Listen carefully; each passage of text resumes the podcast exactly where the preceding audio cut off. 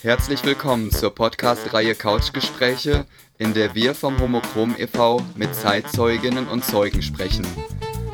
Möglich wurde dieses Projekt durch die Förderung im Rahmen von Neustart Kultur der Beauftragten der Bundesregierung für Kultur und Medien durch den Fonds Soziokultur. Wir wünschen dir informative Unterhaltung. Herzlich willkommen zu unserer heutigen Ausgabe der Couchgespräche. Und äh, wir haben heute das spannende und schöne Thema, wie ich finde, Schwule auf dem Land.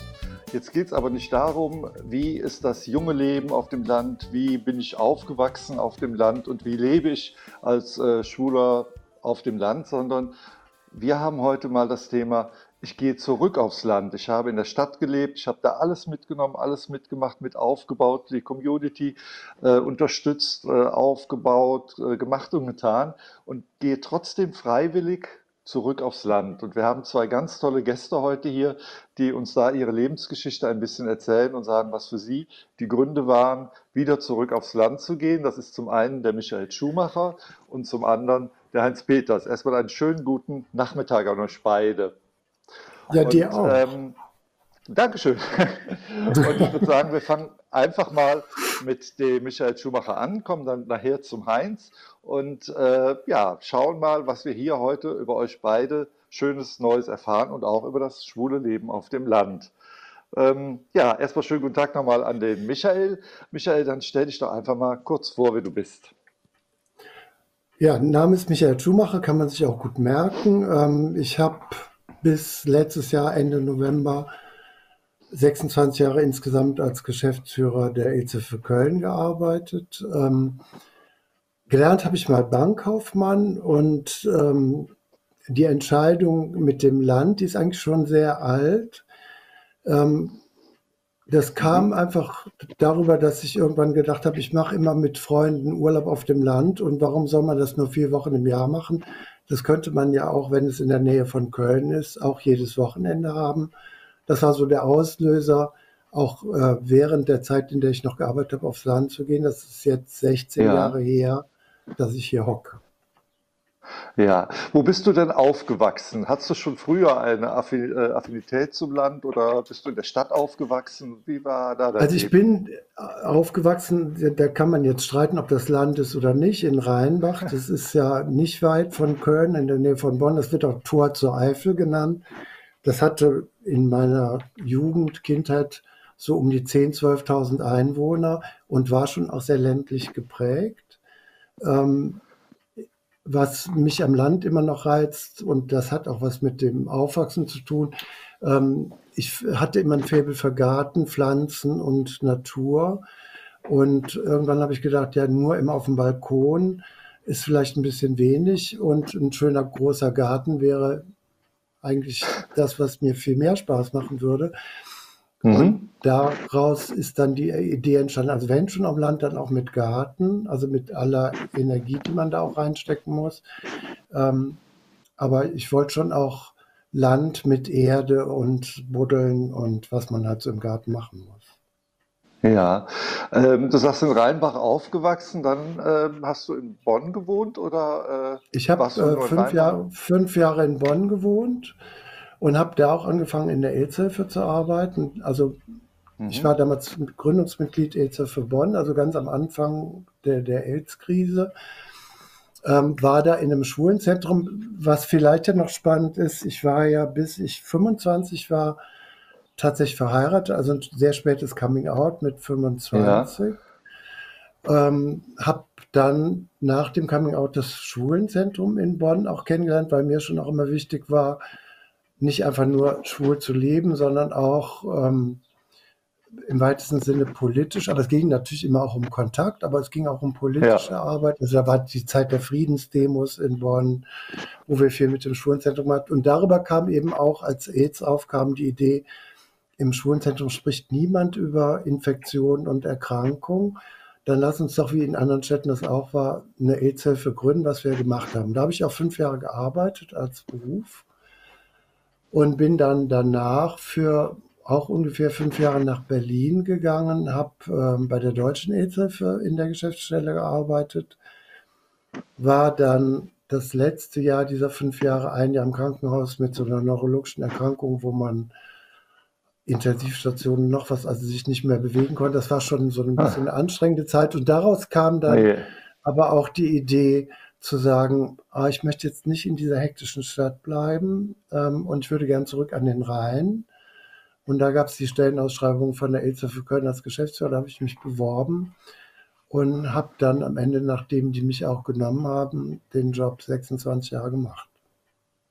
Was ja auch eine ganz lange Zeit ist und auch eine wichtige Zeit damals auch war. Ja.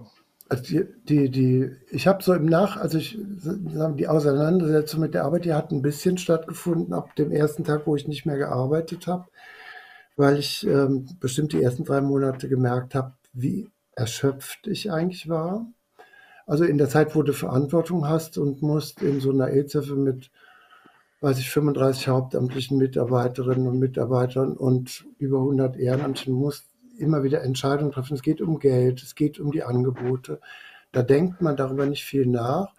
Und die ersten drei Monate nach ähm, Rentenbeginn, da habe ich manchen Tag gedacht, ich komme vom Sofa oder aus dem Bett gar nicht mehr raus, weil ich einfach so erschöpft war und dann auch mal Zeit dafür hatte, erschöpft zu sein.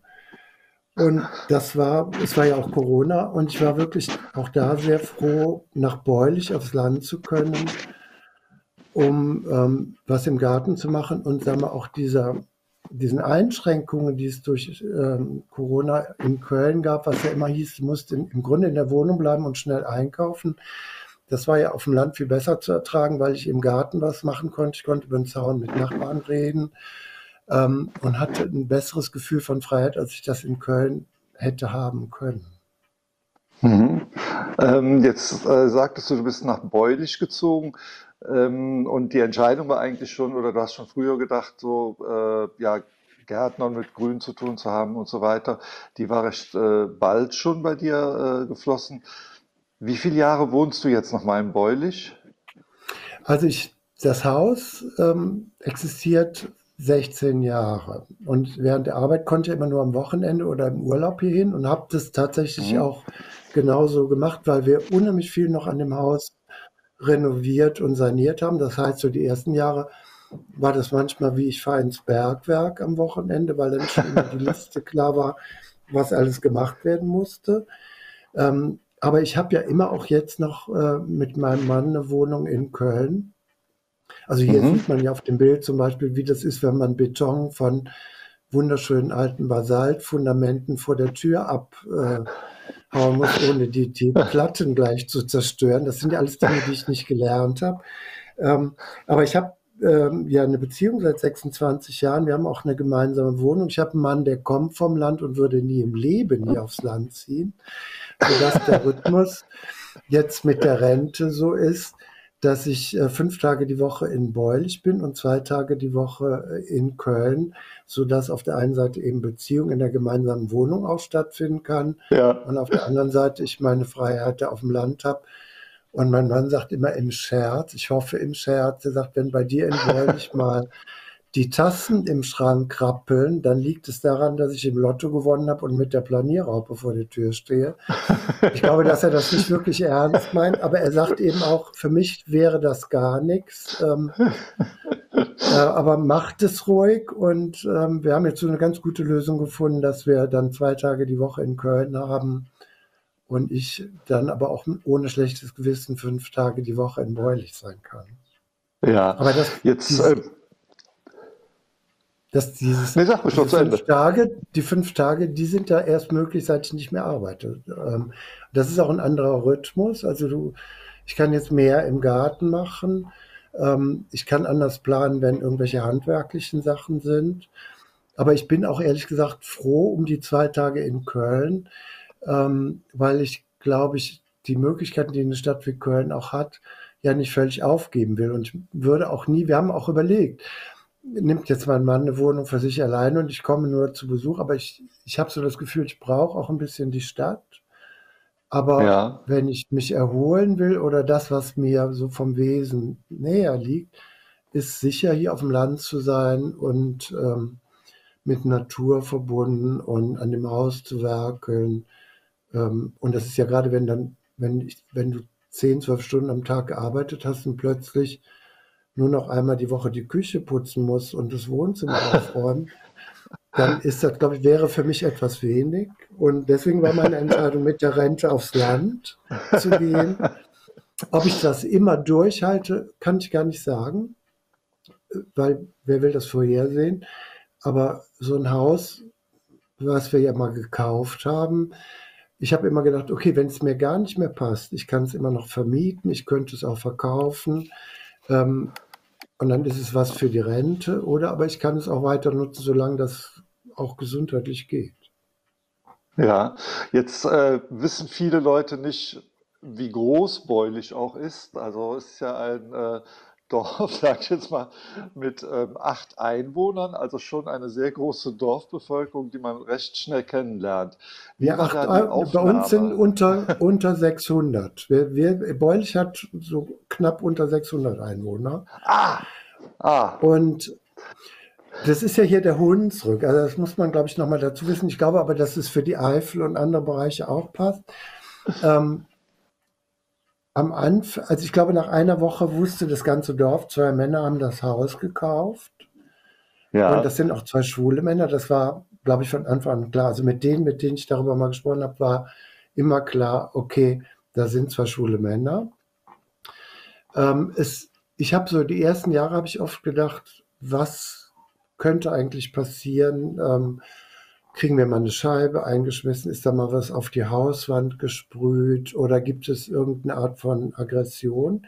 Das gab es aber gar nicht. Ähm, ich habe wirklich so in den ersten Jahren immer gedacht, irgendwas muss ja noch kommen. Und wenn du fragst nach Kontakt so mit, mit im Dorf, dann ist es relativ einfach beschrieben. Ich glaube, dass die Leute, die kein Problem haben mit zwei Schwule, wohnen jetzt hier, es ist ja auch noch das Lehrerhaus mitten im Ort, ja. muss ich vorstellen, bei uns gegenüber ist die ehemalige Schule, auf der anderen Seite gegenüber die Kirche und nebendran der Kirmesplatz. Ähm, also man wird da wahrgenommen und kann auch nicht sagen, man hat mit dem Dorf nichts zu tun. Ähm, und ich glaube, dass die Menschen, die sagen, ich möchte einen Kontakt haben, die haben den auch, die suchen den auch. Also gerade am Anfang, wenn wir gebaut haben, kamen schon mal welche, was macht ihr denn? Und oh toll oder so. Und ich glaube, die, die Vorbehalte haben, die äußern die nicht, aber die suchen auch nicht den Kontakt. Also da, es gibt ja immer ja. die Möglichkeit, Begegnungen aus dem Weg zu gehen. Und ich glaube, das passiert. Ich habe im ersten Jahr, wenn hier Kirmes ist, das muss man sich nicht vorstellen wie ein Riesenrad und so, sondern da steht ein großes Zelt und da sind drei Tage freitags für die Jugenddisco, Samstag ist äh, Mandolinorchester hier aus der Umgebung. Und da wird die Theke immer betrieben von der, damals von der Kirmesjugendzeit anders. Und dann haben die mich im ersten Jahr gefragt, ob ich mithelfe hinter der Theke. Und ich habe gedacht, komm, du bist da jetzt im Dorf und das machst du auch. Ja. Und das war, glaube ich, ganz gut, ähm, wenigstens in einem Jahr das mal mitzumachen. Ähm, weil man dann auch, also ich habe auch da nicht also man wird beobachtet, aber ob man beobachtet wird, ob man schwul ist oder weil man neu ist und warum hilft der jetzt und ist noch gar nicht so lange im Ort, das kannst du ja gar nicht beurteilen. Aber es, ich habe eigentlich hier niemals eine, eine, auch nur in Worten irgendeine Feindseligkeit erlebt, das kann ich nicht sagen. Und auf der anderen Seite gibt es aber viele auch von den Nachbarn oder auch hier die Landwirte, wo ich Milch und Eier hole. Da weiß ich noch genau, wie ich das erste Mal da war und sagte ich, aber kann ja bei euch auch Milch und Eier kaufen. Da haben wir so ein bisschen gesprochen und dann sagte die Frau zu mir, ja, wer ist jetzt denn eigentlich dein Partner? Und dann dachte ich, oh, guck, also das ist zumindest gerade raus, hat mir auch sehr gefallen. Und dann haben wir immer mal auch, wenn, ich, wenn die Zeit haben, dann erzählen wir ein bisschen über die, man, wir erzählen dann ein bisschen, wie lebt man, und wie, was macht ihr gerade oder was und wenn ich mal irgendwas, also die hatten dann mal einen Berg Pflastersteine auf dem Hof liegen, da habe ich gesagt, was macht ihr damit? Ja, die kommen ins Fundament. Dann habe ich gesagt, kann ich welche haben? Ja, klar. Und dann haben wir da was ausgemacht. Und ähm, also es gibt wirklich auch hier mit den Menschen, die hier schon immer leben, eigentlich auch gute Kontakte, wenn sie das eben wollen. Und ähm, mit Garten direkt an der Hauptstraße sozusagen, wenn du im Garten arbeitest, da kommen eben Leute vorbei und sagen Hallo und andere sagen, oh, wie schön und der Garten und was macht ihr denn und wie ist es? Und wenn man sich darauf einlässt, ähm, ist es eigentlich okay. Ist nicht ja. überschwänglich. Die Hunsrücker sind nicht überschwänglich, aber ähm, schon auch freundlich. War ehrlich dabei. Ähm, wie bist du denn auf Beulich gekommen? Also kanntest du schon jemanden oder? Äh, ja, ich habe mit dem äh, Freund damals das Haus, wir haben überlegt, das zusammen zu machen und der lebte in Frankfurt. Und dann haben wir uns einen Zirkel genommen und die Landkarte und überlegt, es musste etwa gleich weit von Köln und Frankfurt sein. Und wenn man dann einen Zirkel so 150 Kilometer um die beiden Städte macht, dann bleibt die Eifel, die war immer zu teuer. Und es blieb eben der Hunsrück, den ich so genau gar nicht kannte, obwohl es Vorfahren von mir gibt, die hier ganz in der Nachbarschaft mal in der Mühle gelebt haben um 1700, schlag mich tot. Ähm, und dann haben wir angefangen, nach Häusern zu gucken, uns die angeguckt. Immer so mit dem Gleichwert von den Städten und wenigstens 1000 Quadratmeter Land. Ähm, vom Haus her, das sollte ein altes Haus sein, aber kein Fachwerkhaus, was jetzt niedrig ist. Und jetzt haben wir ja ein Fachwerkhaus hier, das aber ein Lehrerhaus ist. Das heißt, es hat hohe Decken und viele Fenster. Es gab so ein paar Kriterien. Und der Hunsrück war damals, ich weiß gar nicht, wie es jetzt ist, der war damals noch relativ preiswert, wenn man ein Grundstück, ein Haus kaufen wollte. Weil das musste, ich hatte ja nicht irgendwo Geld in der Ecke liegen, es musste ja finanziert werden. Ja. Ähm, und da war das wirklich, ähm, sagen wir, vom, vom Preis und von dem, was man hat, toll. Und den Hunsrück kennengelernt habe ich ja erst nach und nach, ähm, weil ich keine Idee hatte, wie ist eigentlich dieses Umland? Und es ist ja ein wunderschön, also der Hunsrück ist eine wunderschöne Gegend. Es gibt viele Burgen. Man ist in einer halben Stunde, 20 Minuten am Rhein, in 10 Minuten an der Mosel. Also wir sind so in der Nähe von Koblenz, ganz in der Spitze zwischen Mosel und Rhein also auch nicht in dem kalt, ganz kalten Hunsrück. Und du kannst hier im Umkreis von einer halben Stunde ähm, wunderschön spazieren gehen. Es gibt viel Wald, es gibt schöne Täler. Ja. Man hat die Mosel und den Rhein. Also, und das war am Ende die Entscheidung zu sagen, okay, das Haus passt jetzt. Und dann haben wir geguckt, dass wir es kriegen ja. können. Und dann ging die Plackerei los. okay, jetzt hast du äh, ja beide Seiten kennengelernt. Das heißt, du warst ja in der Kölner Community äußerst aktiv, will man sagen. Und jetzt ist quasi in Beulich ist ja jetzt nicht so viel los, was das schwule Leben angeht. Ähm, Gibt es da auch Sachen, wo du sagst, die vermisse ich mittlerweile? Oder da ist es für mich äh, gar nicht schwer oder ja, dass ich es nicht mehr habe? Ich vermisse das eigentlich gar nicht. Also Vielleicht muss man ein bisschen gucken, was ist denn Community? Also den Teil, den ich auch im Zusammenhang mit der Arbeit bei der AIDS-Hilfe gemacht habe, das war ja immer eher so um Strukturfragen und was ist mit dem CST im Zusammenhang mit dem Klus. Ähm, das vermisse ich nicht, weil ich auch finde, jetzt bin ich 63, jetzt können das auch mal andere machen und wahrscheinlich bin ich auch nicht mehr der, der überhaupt eine Idee hat, was für einen großen Teil der Community im Moment wichtig ist. Es gibt den Teil auszugehen, und ähm, sag mal, die Infrastruktur der, der, der, der, der, der Szene äh, zu nutzen. Da war es natürlich so, dadurch, dass ich bei der EZ gearbeitet habe in einem schwulen Unternehmen, ähm, unheimlich viele Leute kannte. Ich fand es oft sehr anstrengend, in Köln auszugehen, weil immer irgendjemand, ach, du bist doch der von der EZ, kannst du mal gerade folgende Frage beantworten? Oder ich war bei euch zur Beratung, es war alles so blöd. Und äh, Leute zu treffen, die man aus Arbeitszusammenhängen konnte, kannte und nicht einfach mal ein Bier trinken zu gehen. Das heißt, ich habe diese Struktur der Kneipen eigentlich eher genutzt, ähm, wenn ich Besuch hatte und Freunde, die mal ausgeführt werden. Dann fand ich es auch toll. Ich würd, mhm. bin auch niemand, der alleine irgendwo hingeht. Ähm, und also den Teil, den würde ich auch gerne weiter haben, zumal ich eben jetzt nicht mehr, also mit jedem Jahr immer weniger in Verbindung mit den Arbeitszusammenhängen und könnte einfach mal ausgehen ohne dass jemand fragt, wo kann ich denn einen Test machen oder sonst was. ähm, und dann gibt es natürlich noch die Infrastruktur der Stadt. Also ich bin auch jemand, der ähm, also lieber in ein schwules Lokal geht, wenn die Leute nett und das Essen auch gut ist oder die Getränke vernünftig oder der Service auch funktioniert. Das ist natürlich in Beulich alles was anderes, aber ich, also du, also für mich ist es so, ich gehe auf dem Land ja nicht andauernd aus. Also ich habe jetzt Zeiten, kann essen, kochen in Ruhe und nicht unter Stress, wie das zu Arbeitszeiten ja. war. Und ich würde dann eher mal wandern gehen oder einen Ausflug irgendwo hin machen, auch meistens, wenn auch Leute mal zu Besuch sind. Ähm, und das ist dann nicht anders, als ich die Stadt auch genutzt habe. Und dann gibt es ja immer noch das große Feld der Sexualität. Und da gibt es natürlich einen Unterschied. Also ich habe oder ich wohne immer noch am Rudolfplatz. Also ich kann aus dem Wohnzimmerfenster gucken und sehe sozusagen, wenn nicht gerade Corona ist, die Ströme der Community-Gänger, die dann von einer ins andere gehen, praktisch vor dem Wohnzimmerfenster vorbei. Und wenn du aber hier auf dem Land zum Beispiel, wenn man Geromeo einschaltet, da ist es nicht, geht es nicht um 200 Meter oder 500 Meter, sondern um 20 oder 25 Kilometer äh, Abstand. Und das heißt also, die, die, der, also Sexualität auf dem Land für Schwule ist schon was anderes, weil das natürlich über die Medien, über die Portale auch funktioniert.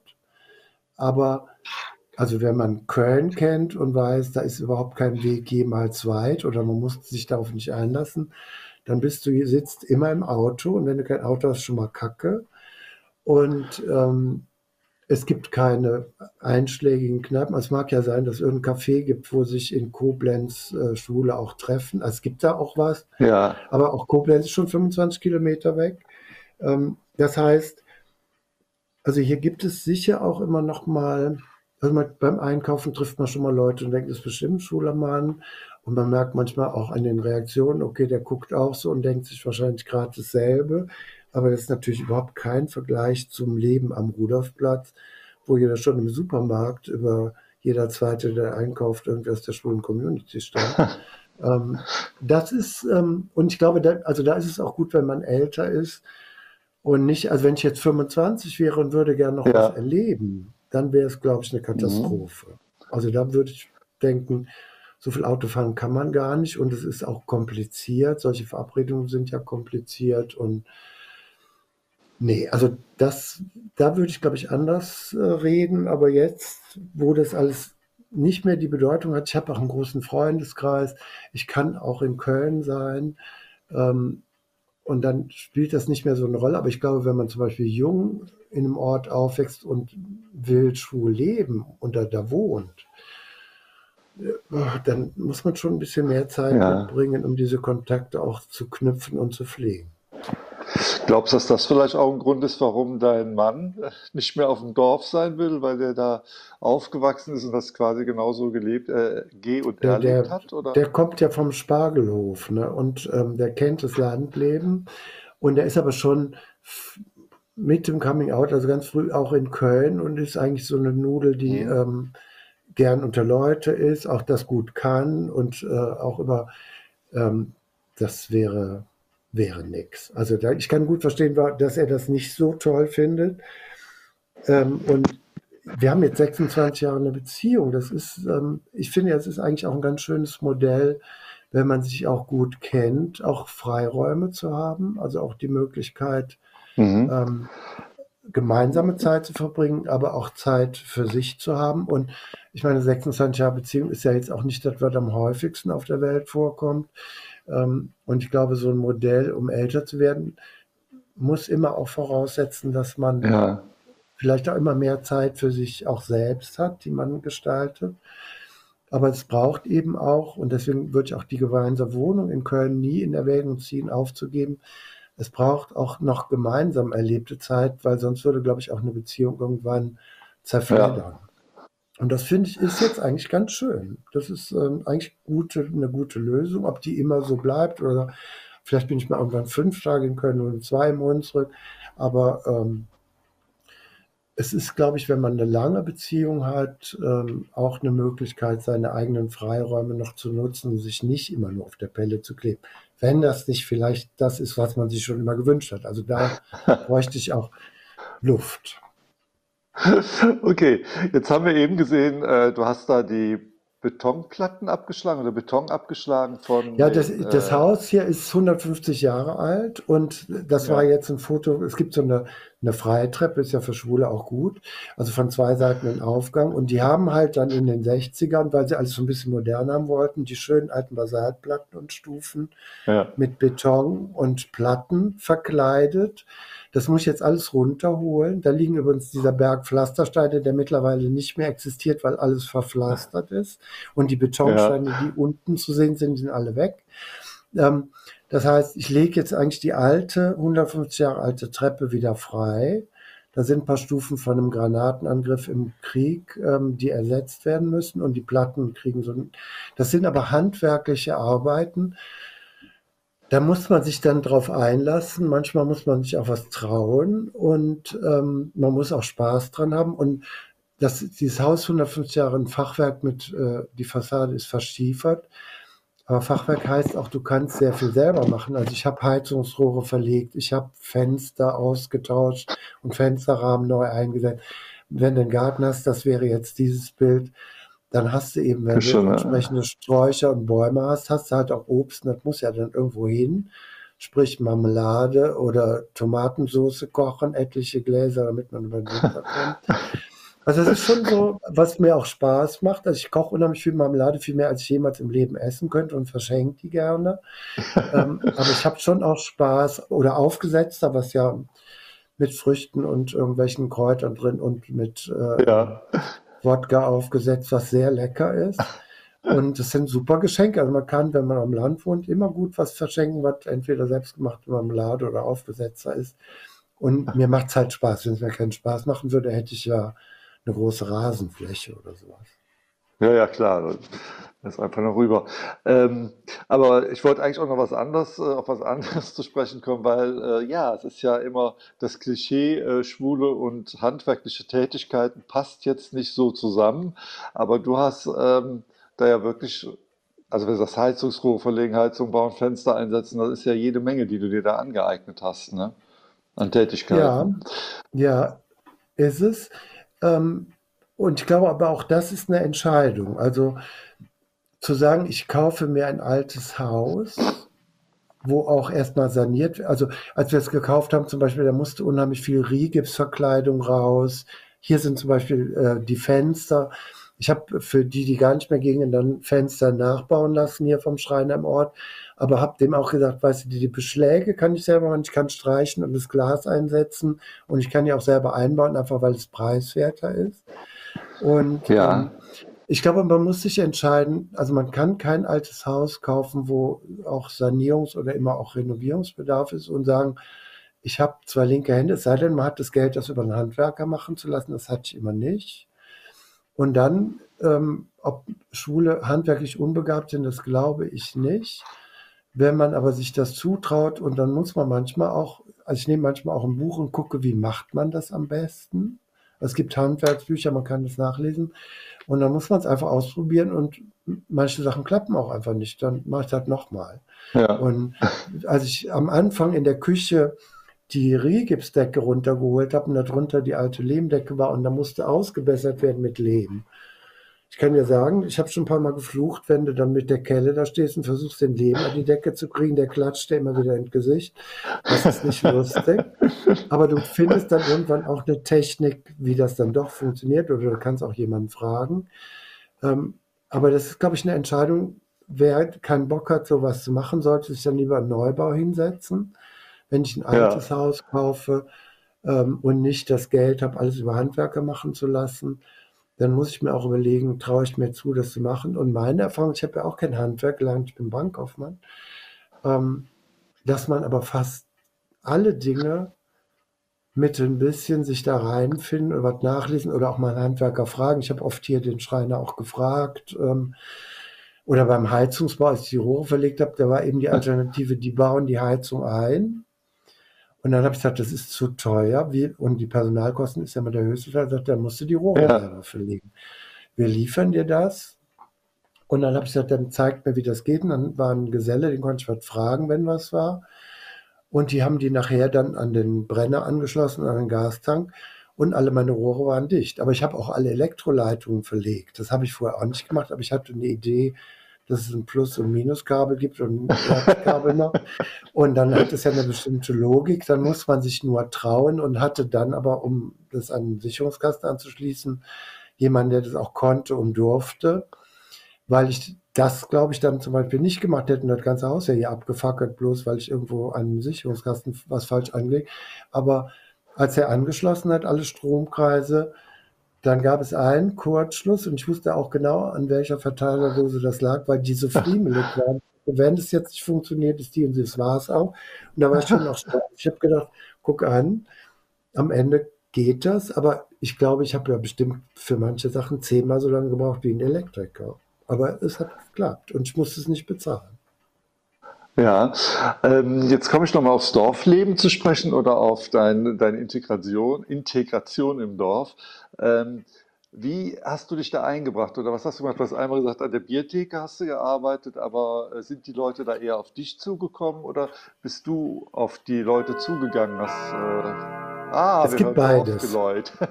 ja, ja, in dem Fall die, die Uhr an der Wand. Ähm, nein, es gibt beides. Also, okay. gerade am, in den ersten paar Jahren sind manchmal auch ähm, Leute aus dem Ort gekommen, um zu gucken, was machen die da eigentlich. Also die waren durchaus auch interessiert.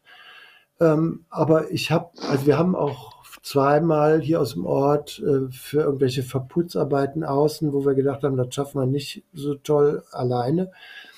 Und darüber lernst du Leute kennen. Und dann kam mal hier ein Nachbar und sagte, sag mal, wollt ihr nicht ähm, einen, einen Walnussbaum haben? Ich habe welche gezogen, ich bringe dir mal welche mit. Und dann gibt es so, also du kriegst Kontakt mit Nachbarn, ist, ähm, also mit den direkten Nachbarn noch eher.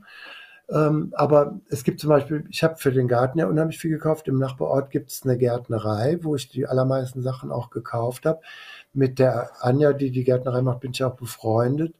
Und ähm, du lernst eben darüber die Leute kennen, die da arbeiten. Du triffst Leute, die kommen oder die Anja sagt schon mal, du musst mal bei dem und dem vorbeigehen, der verkauft jetzt irgendwelches Gemüse aus Selbstzucht. Oder oder ich brauchte mal Hilfe für irgendwas, dann fragst du dann die Leute, die du kennst und landest dann, also unser Bauer, wo ich die Milch hole und die Eier, ähm, da kann ich auch mal fragen, hör mal, ich brauche noch ein paar Feldbrandsteine, kennst du nicht jemanden?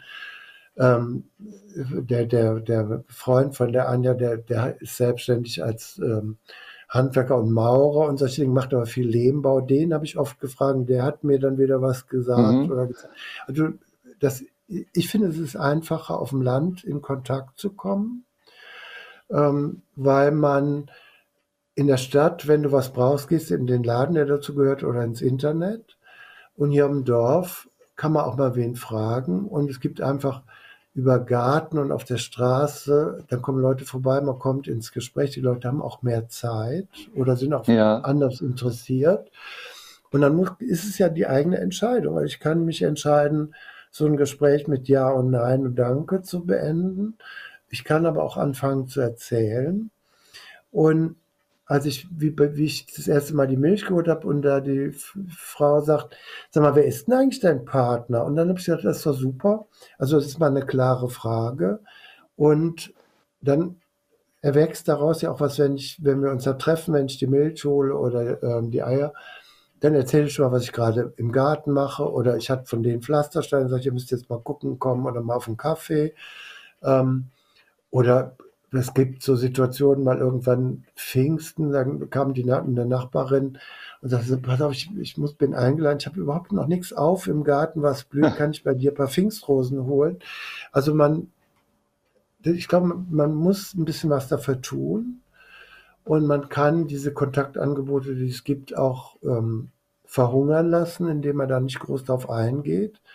Aber ich bin ja auch manchmal eingeladen, dann mal zum Geburtstag oder ich habe auch Leute zum Geburtstag eingeladen. Dann kommen, trifft man wieder Leute, die man nicht kennt. Ähm, oder es, neulich rief meine Nachbarin an und sagt, eine Freundin von mir, die will sich bei einer AIDS-Hilfe bewerben, kann die dich mal ein bisschen was fragen, auf was muss ich da achten?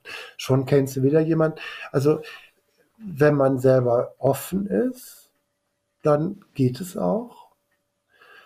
Und es gibt eben den Teil von Menschen, die würden mich nie was fragen oder nie in ein Gespräch, weil sie möglicherweise auch die Distanz halten wollen, aus welchen Gründen auch immer. Und das fällt dir dann aber nicht auf, weil es gibt mittlerweile auch so viele Leute, die ich kenne. Und selbst wenn ich, also der nächstgrößere Ort ist in Emmelshausen, wenn ich ja. da einkaufen gehe, ich kenne der Metzgerei, die meisten hinter der Theke, die kennen mich und wissen, was ich am liebsten kaufe und sagen schon mal, warte mal, ich gehe mal hinten im Kühlhaus, da gibt es noch ein besseres Stück Fleisch. Ähm, dann, also duzen sich dann alle, die sich hier kennen. Ähm, das ist schon, ähm, also wenn man möchte, und das Gespräch auch sucht und nicht einfach nur gleich wieder sich umdreht und sagt Dankeschön, tschüss, ähm, dann geht das schon. Aber ich rede von 16 Jahren und da dauern auch manche Dinge, aber wenn ich es vergleiche mit Köln, also wenn ich jetzt mal Community und ähm, so dienstliche Kontakte weglasse, rein aus der Nachbarschaft oder wen treffe ich eigentlich aus dem Nachbarhaus und kenne die überhaupt, außer vom Sehen oder ja. rede mit denen, das ist auf dem Dorf ganz anders. Das ist wirklich ganz anders. Oder die Nachbarn, andere Nachbarn kommen, sagen, pass auf, brauchst du noch ein paar Quitten? Unser Quittenbaum trägt so viel. Oder ich frage jemanden, ich habe so viel Äpfel, wollte nicht in einmal Äpfel haben? Oder ich nehme zum Bauern ein Glas Marmelade mit und die sagen, wir haben frischen äh, Saft von unserer Obstwiese. Also man kann, man muss sich darauf einlassen. Also man, man kann sich ja hier auch mitten im Ort leben, ohne Kontakt in dieses Dorf zu haben. Aber man, also ich kenne ja zum Beispiel auch jetzt nach 16 Jahren, manche von denen, die kleine Kinder waren, als wir hier angekommen sind, die jetzt ja. berufstätig und 18, 19, 20 sind, wenn, mit denen ich mich ja immer noch unterhalte wo man ja auch manchmal schon das Gefühl hat, oh Gott, ich bin ja schon ewig hier und kenne die noch von klein auf. Ähm, ich, ich, glaube, also ich weiß gar nicht, ob der Heinz es anders sieht, aber ich glaube, auf dem Dorf, ohne in den Kontakt zu gehen, ist es eine einsame Angelegenheit. Und wenn man aber den, sich auf die Kontakte einlässt und auch auf die Lebenssituation, also Menschen leben hier auch anders. Wer hier einen Bauernhof mit 110 Kühen hat, hat andere Themen als ein Geschäftsführer der AIDS-Hilfe. Ja. Aber selbst die interessiert, was hast du eigentlich gemacht und was war denn das genau? Und jetzt im Moment ist ganz viel, weil die wir wissen, ich arbeite bei der EZB, die sagen, sag mal, mit der Impfung findest du das eigentlich gut oder wie, was würdest du sagen? Dann schon, also da gibt es dann so Themen, die sie eher meinem alten Job zuschreiben. Also alle wussten das auch. Mhm. Ähm, also und damit auch, es ist ein schwuler Mann und ähm, es, ich glaube, es ist, also es hängt sehr viel von einem selber ab, äh, wie man mit Nachbarschaft oder so einer Dorfgemeinschaft umgeht. Ähnlich wie in der Community. Ich kann mich als Arsch aufführen, muss mich dann nicht wundern, wenn keiner mit mir redet. ähm, aber wenn ich mich auf einen Kontakt einlasse und auch eine Bereitschaft habe, auch was mitzuteilen, dann geht es auf dem Dorf, glaube ich, auch. Ob ich jetzt weiß ich, wenn ich in der schwulen Kneipe mit jemandem reden, wie war der letzte Sex und welche, was auch immer haben wir da gemacht. Ich, das wäre jetzt nicht das Gesprächsthema bei. Also da ich, glaube ich, zurückhalten. Aber wenn schon mal jemand fragt, sag mal, wer ist eigentlich dein Partner? Und ich musste dann erklären, ich wohne zwar hier mit dem Freund, aber nicht mein Partner. Mein Partner ist in Köln. Und dann kommt er, wie, wie jetzt denn? Und äh, habt ihr denn irgendwas? Nee, sollte es einfach nur befreuen. Also du erzählst dann schon auch, oder die fragen auch schon mal mehr nach, als nur, ähm, habt ihr wieder was Neues im Garten gemacht? Ähm, ja. Aber ich kann, ich glaube ganz sicher, dass man das selber steuern kann.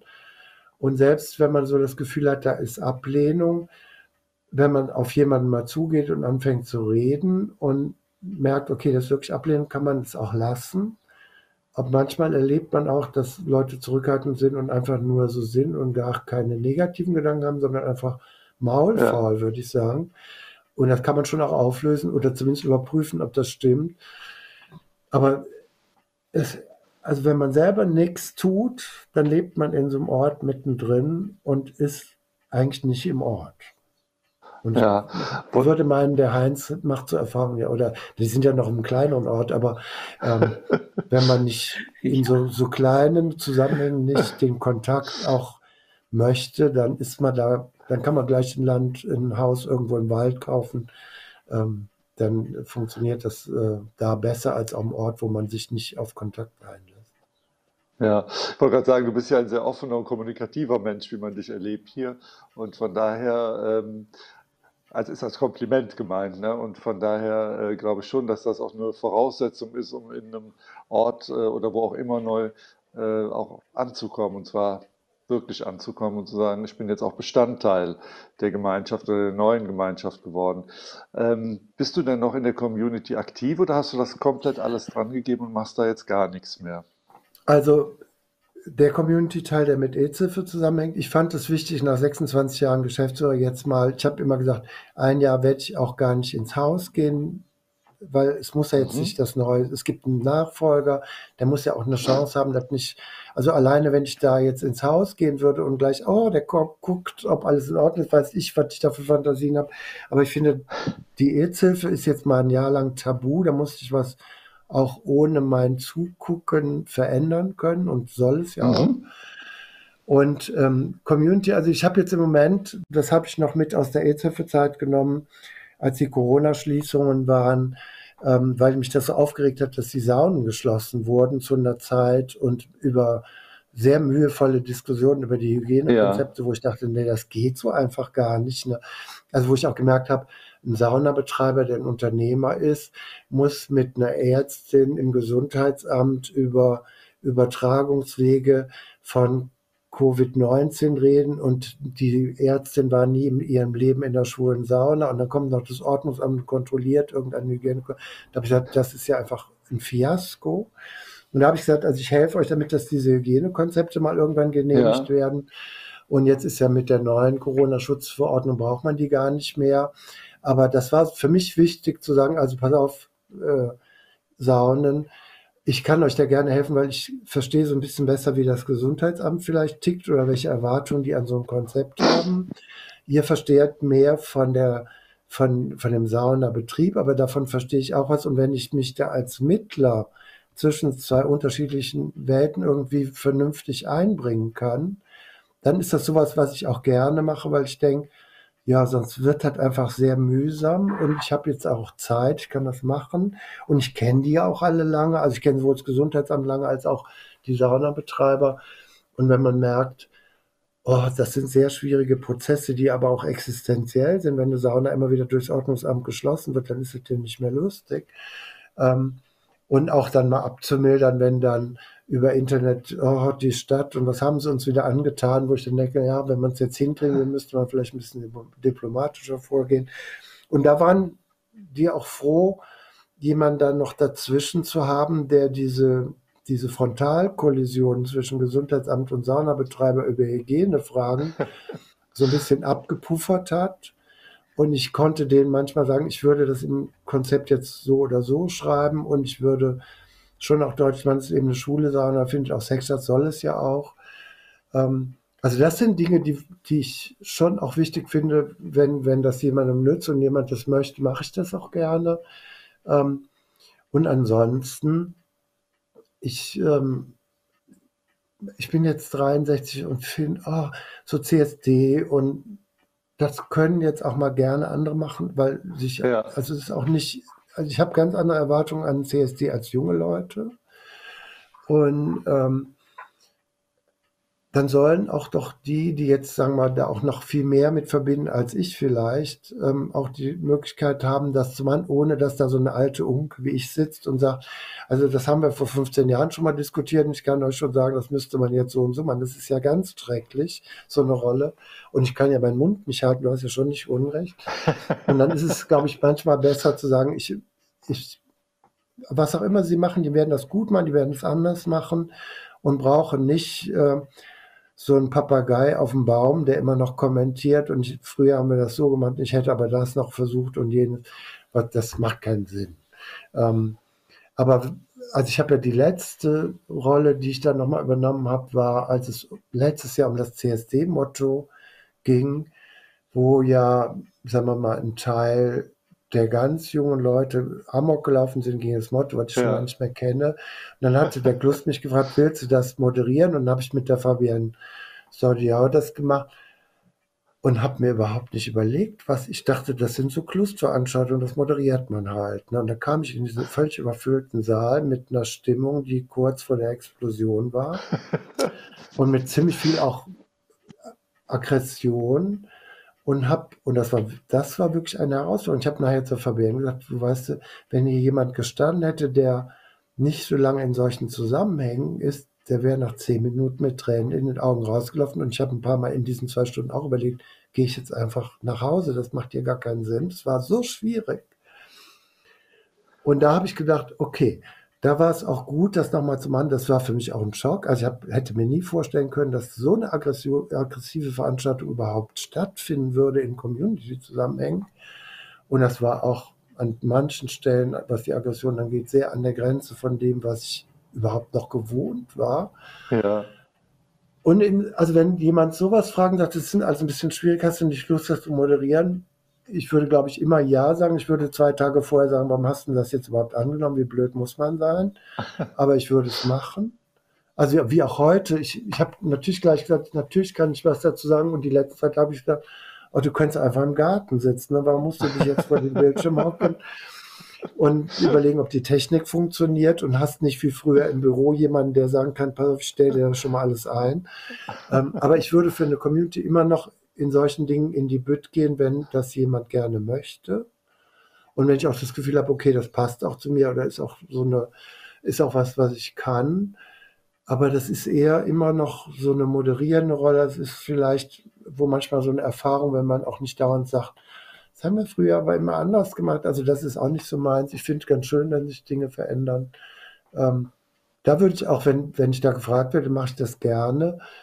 Aber es ist auch, also ich bin auch ein Stück raus aus alledem, was ähm, so jeden Tag an Community passiert. Und es hat auch nicht mehr die Bedeutung. Und dann finde ich, können auch die Leute, die auch jetzt jünger oder mit anderen Ansätzen oder anderen Konzepten rangehen, die müssen ja auch mal einen Raum haben, Verantwortung übernehmen zu können, ohne dass, oh, der Michael Schumacher, der war 26 Jahre bei der Aidshilfe, das ist ja schon schrecklich, wenn man dagegen dann ähm, sozusagen in die Bütt muss. Das ist ja, glaube ich, für manche ist das ja auch keine schöne Vorstellung.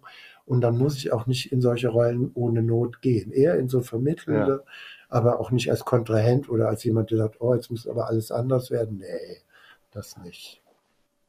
Okay, wir haben äh, noch ein kleines Video von dir, wo du bei der AIDS-Hilfe verabschiedet, was du zur Verabschiedung äh, bekommen hast. Damit würde ich auch dann die erste Gesprächsrunde mit dir jetzt erstmal verabschieden, bevor wir gleich wieder zusammenreden und äh, schauen wir uns einfach mal gemeinsam das Video an. Darf ich denn, weil ich glaube, das wichtig ist, das ist ja ein Geschenk von Kolleginnen und Kollegen, weil es ja keinen Abschied gab. Es war Corona, es gab keine Veranstaltung, nichts. Ich fand es gar nicht so schlimm.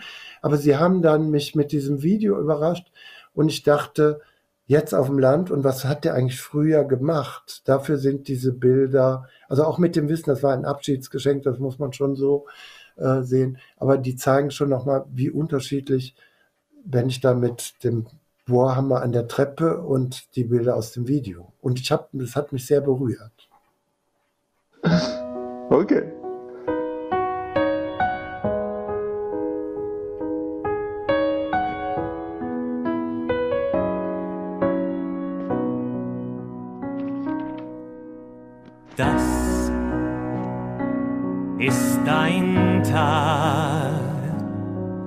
Dieser Tag der Blumen und Lichter, das ist dein Tag, dieser Tag, der Neues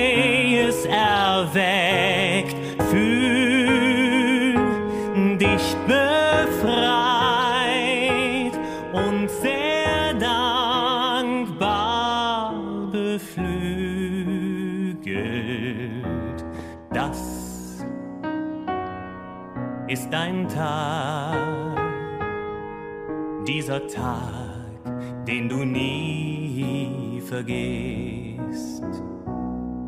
Was du behältst, ist immer das, was in dein Leben passt.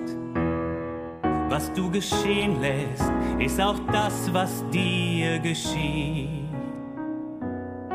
Was du bekommst, ist immer das, was du gegeben hast. Die Welt ist reicher, weil es dich gibt.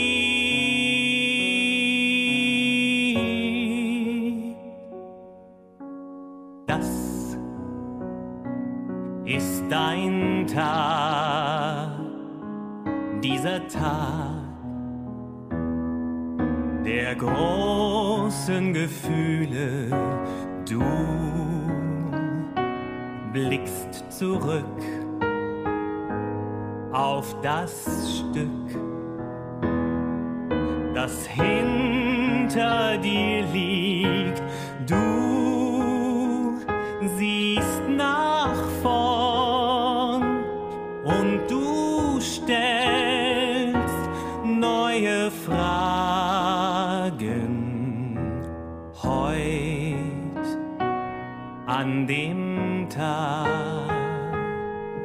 Diesem Tag, den du nie vergisst.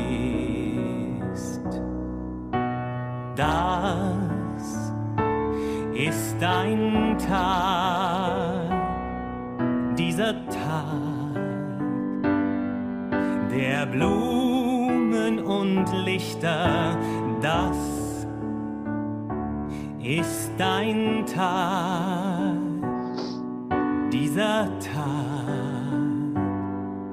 der Neues erweckt,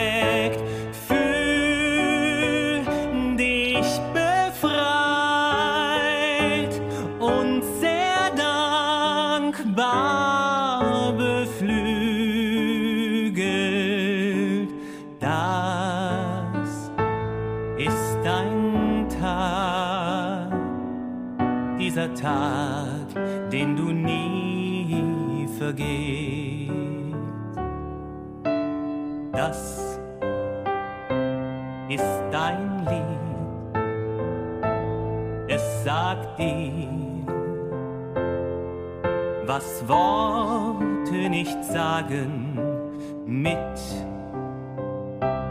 diesem Lied wünschen wir dir.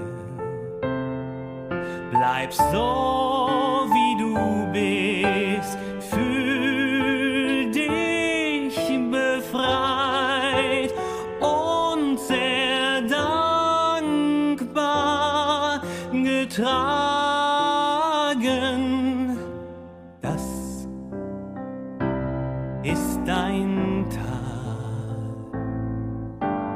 Tag den du nie vergisst.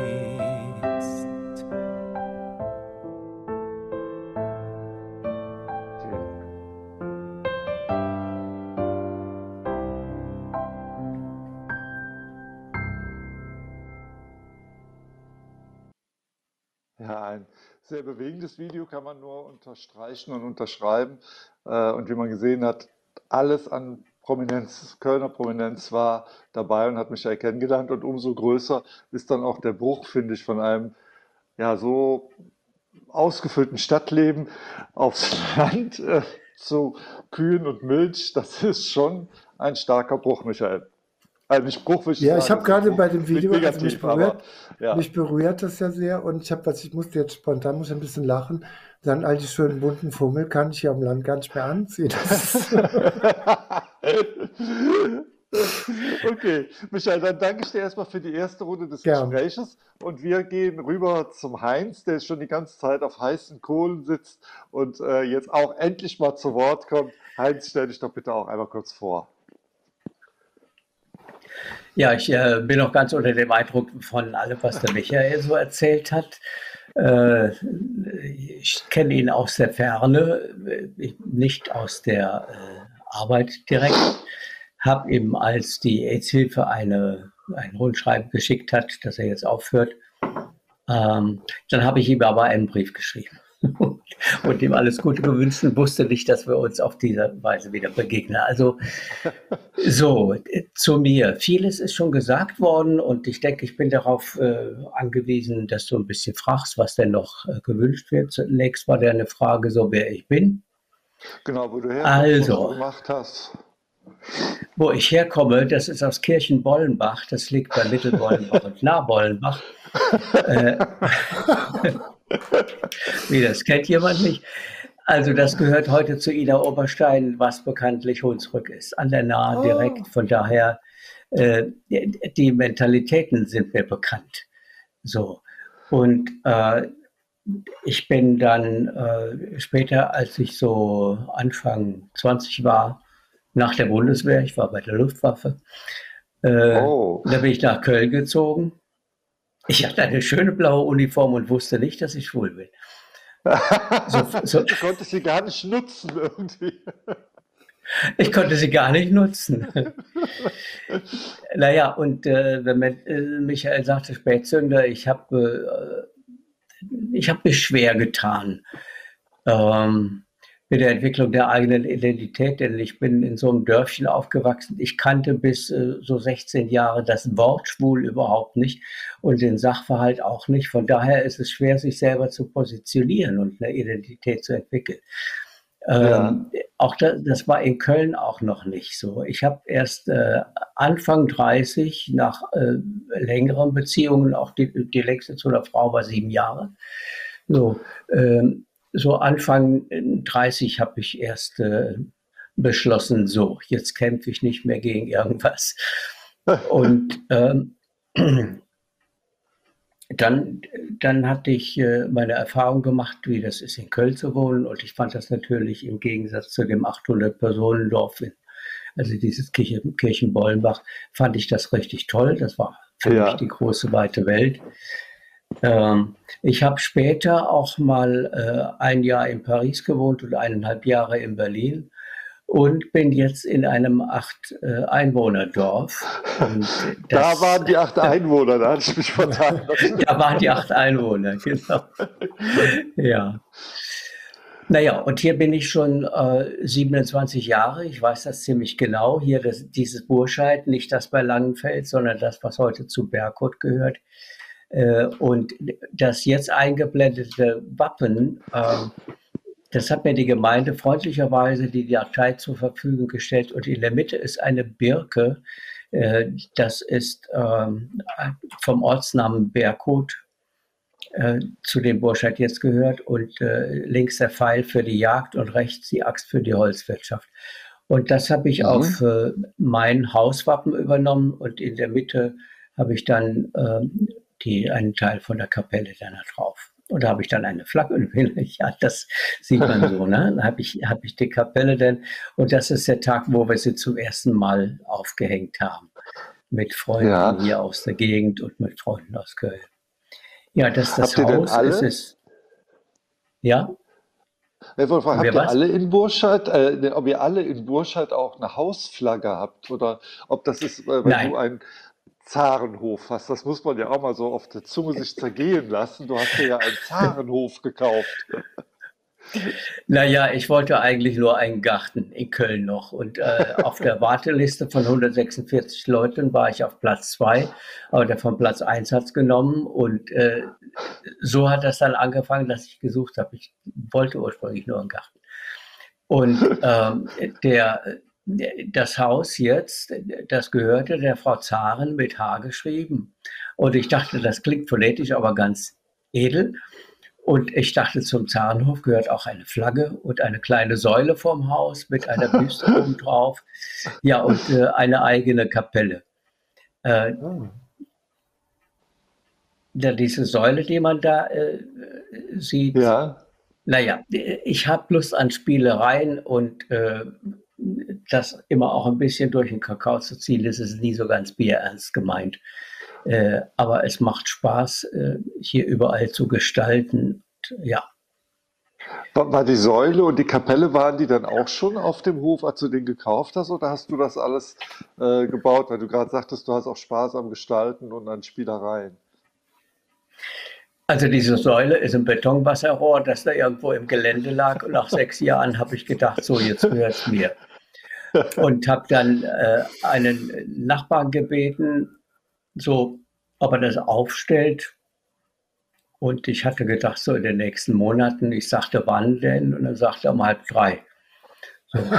Und dann hat er mir das da mit dem Traktor hingestellt, Zentimeter genau. Und äh, ich finde, vor dem Haus so eine Säule, das, das macht immer was her. Ne? So. Ja.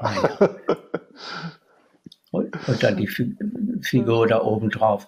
Und eben, wo man die Kapelle gesehen hat, das war ein, äh, das war ein Gemeindehäuschen, in dem ursprünglich die Unkrautspritze und die Viehwaage und die Feuerwehrschläuche waren.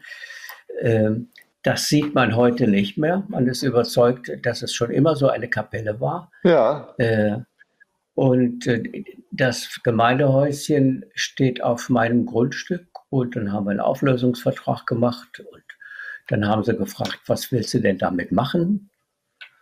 Ich sagte, ja, eine Marienkapelle, muss ich doch jetzt.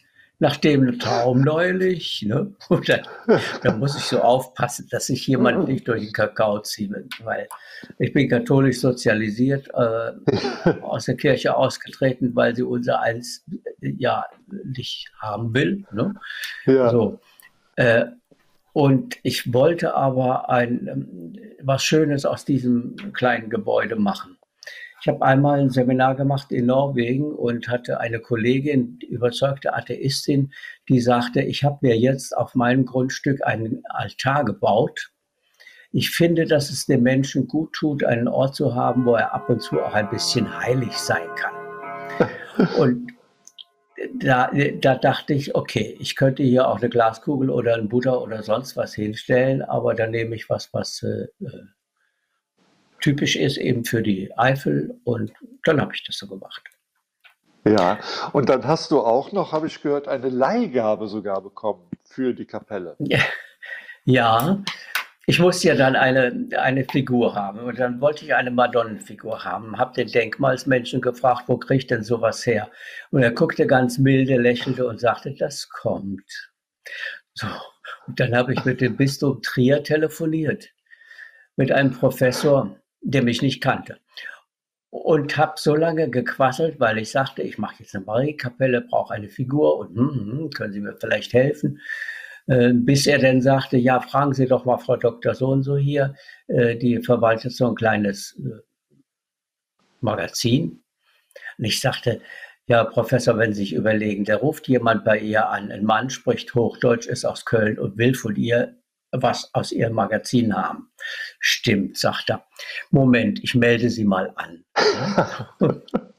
und dann hat er mit ihr gesprochen und ich bin dann hin und die sagten, ja, wir können Ihnen das nicht geben, aber wir können es der Kirchengemeinde ausleihen, die darf es ausstellen, wo sie wollen, nämlich bei Ihnen in der Kapelle. Und seitdem steht diese Figur da in der Kapelle. Ja. Und äh, es, es gehen auch oft Spaziergänger rein oder Wandergruppen und so. Äh, also auch Leute, wo man merkt, dass die äh, nicht unbedingt sehr ernst das religiös nehmen, aber schreiben sich dann ins Gästebuch ein und sagen, hier ist ein Ort, da kann man so mal sitzen und das ist äh, wunderbar, mal ganz ruhig zu haben. Also das ist ein Detail von dem Ganzen. Wenn ja. ich zu weit vom Thema weggehe, dann muss man mich behutsam zurückführen, sonst quasi nicht ohne Ende. nee, alles gut, alles gut. Äh, ja. Du hast aber, äh, du hast ja auch äh, beruflich gearbeitet, bevor du jetzt in Rente gegangen bist. Was hast du da gemacht? Oder bist du dein Werdegang, wo du gesagt hast, Paris warst du, in Berlin warst du? Also du hast ja die Großstädte dieser Erde auch kennengelernt, ja. wo du wirklich gelebt hast. Ne? Die Großstädte dieser Erde habe ich mit dem schwulen Kurt Regatas kennengelernt, wo ich zehn Jahre drin oh. war. Naja. ja, ähm, Nee, ich äh, bin im, ähm, im Erstberuf Exportkaufmann und äh, ich hatte da keinen dezidierten Berufswunsch, aber äh, nach der Bundeswehr, äh, da hat mir zufällig jemand einen Tipp gegeben, du kannst doch was anderes machen, das und das und das. Dazwischen äh, ein Jahr lang habe ich äh, den, die Druckerei meines Vaters übernehmen sollen und es war mir so egal, ob ja. ich einen Auftrag bekam oder nicht. So. Und jedenfalls habe ich dann Sozialpädagogik studiert und äh, anschließend äh, therapeutische Zusatzausbildung gemacht und äh, arbeite jetzt seit, doch, weiß nicht, ähm, ewig lange als äh, Therapeut, Supervisor und Coach und das mache ich auch jetzt noch. Es ist der Vorteil bei der freiberuflichen Arbeit, dass man nicht so äh, von heute auf morgen äh, plötzlich in Rente ist, sondern ich kann reduzieren, was anderes machen. Und das macht mir auch heute noch wirklich äh, große Freude. Und ja. es hat mit diesem, ähm, äh, mit diesem Land hier auch zu tun, also mit diesem Hof hier. Ich habe ein äh, kleines Backhaus als Gästehaus ausgebaut und da arbeite ich dann auch noch mit äh, Coaches so nicht mehr so viel. Ich werde im Oktober schließlich 78, also da muss man gucken. 79 ist der Durchschnittstod des äh, Dingens in der Bundesrepublik. Also ein Jährchen habe ich dann noch und dann mal gucken, was ich dann Super. genau. Du hast, hast eben so nonchalant einfließen lassen, äh, ja, zehn Jahre Triviatas. Du hast die sogar mitgegründet, habe ich gehört. Ja, also das war, ich war auf einem Geburtstag wo einige Leute waren, unter anderem Georg Roth, der ist in Köln sehr bekannt. Und irgendwie kam er auf Singen und dann hat das so einen Spaß gemacht, äh, dass wir gesagt haben, wollen wir das nicht nächsten Sonntag wieder machen. Dann haben wir uns nochmal getroffen und dann kam so, äh, lass uns doch einen Chor gründen.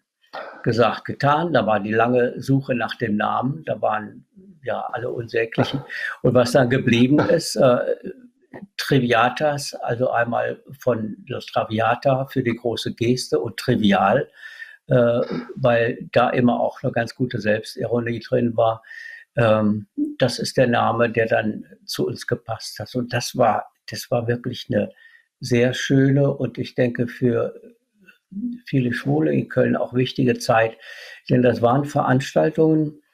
Ähm, ich habe so gesehen, dass äh, oft dann Besucher ihre Arbeitskollegen zum ersten Mal mitgebracht haben oder Familie mitgebracht haben. Und ohne groß reden zu müssen, konnten sie sagen, so, es ist nicht nur, äh, was weiß ich, Travestie oder so, sondern es ist auch das und das kann sich zeigen lassen und das sind, sind wir auch. Wir hatten auch gute Programme, es war wirklich schön. Mhm. Und ihr seid auch äh, äh, weltweit aufgetreten, weil du eben sagtest, äh, hier die Großstädte dieser Erde habe ich mit Triviatas kennengelernt. Ja, nicht übersee, aber ähm, äh, es, war, es war in der Zeit, dann, dann kamen auch mehr äh, schwule Chöre nach und nach auf. Äh, wir hatten in Alkmaar einen Auftrag mal und jemand sagte, hier in diesem Kulturhaus da oben ist noch ein Chor und wir dann hin, ne, so wenn da ein Männerchor noch ist. Das war der Schwulenchor aus Amsterdam, nur eine Mann. Und äh, dann haben wir Gemeinschaftsveranstaltungen gemacht.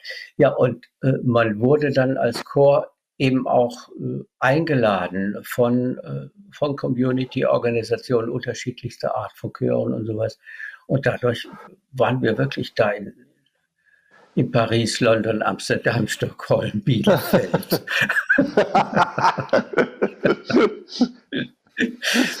ja.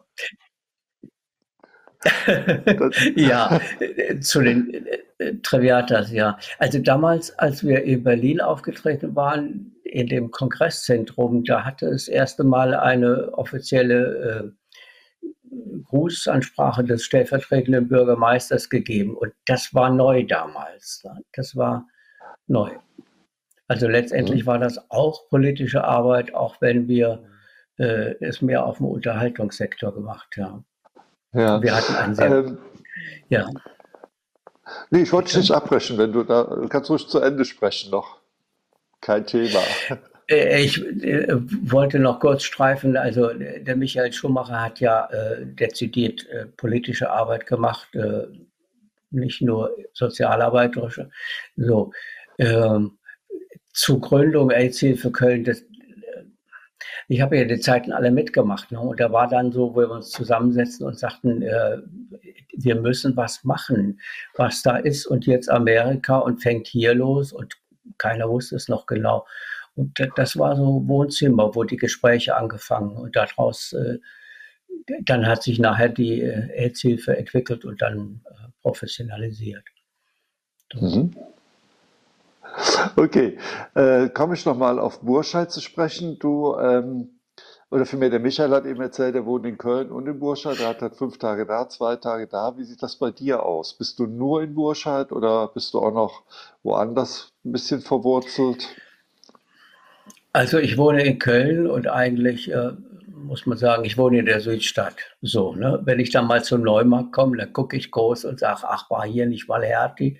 Das war vor 100 Jahren. ich weiß auch nicht. So, also ich wohne in äh, Köln in einer äh, Wohnung auch sehr gerne und äh, je weniger ich äh, beruflich arbeite, äh, umso mehr Zeit verbringe ich dann in Burscheid auf dem Land. Ja. Und äh, zuerst habe ich gedacht, ich müsste mich entscheiden, entweder Stadt oder Land, bis ich dann gemerkt habe, das geht ja beides. Allerdings, äh, das Autofahren, das ist so eine Sache. Es sind 136 Kilometer einfache Strecke von Haustür zu Haustür und die fahre ich halt jede Woche. Und äh, das war das Einzige, was ich ignoriert habe. Alle anderen Kriterien, Der Michael hatte ja auch so ein paar Kriterien, wie es sein sollte. Und ich hatte deren zehn. Und bloß die Entfernung ist übertrieben, aber alles andere ist wunderbar hier. War das denn äh, lieber auf den lieber auf den ersten Blick in Burscheid oder wie bist du da hingekommen zu dem Ort? Ich habe erstmal äh, mit meinem damaligen Freund äh, haben wir äh, Rundfahrten gemacht und Objekte angeguckt. Und das ist ganz schön. Ne? Da kann ich dann ja auftreten, Graf Koks von der Gasanstalt und sagen, äh, ich muss noch mal mit meinem Architekten sprechen und so. Also man hat dann auch einen Blick gekriegt für die, äh, für die Preise, für die Lage, für äh, die Sachen, worauf es ankommt. Und dann habe ich gemerkt, ich habe noch nicht genug Geld zusammen äh, also das spielt schon eine Rolle, wer auf das Land ziehen will, da muss er früh genug sich um Kapitalakkumulation kümmern. Ne? So, das kommt nicht von selber. Mein Anstoß war, dass ich eine Wiese in Mittelbollenbach geerbt habe, die dann Bauplatz wurde. Das konnte ich dann verkaufen und das war mein äh, Anfang. Und dann habe ich äh, eben beschlossen, ich habe noch nicht Geld, ich muss warten und war aber bei verschiedenen Maklern im Verteiler. Und eines davon war eben dieses Objekt. Also das hatte ich mir dreimal angeguckt, zweimal mit einem befreundeten Architekten. Und der sagte, kannst du machen. So. Und dann habe ich das gekauft und musste aber, die Frau Zaren wohnte mit der Familie noch drin, musste erst äh, nach einem Jahr dann den Kaufpreis bezahlen. Und das sind äh, hier also der, der Hof ist laut Denkmalschutz aus dem, der ersten Hälfte des 18. Jahrhunderts, also ist 300 Jahre alt, ganz schön. Ne? So. Und meine Grundfläche ist 11,1 Hektar.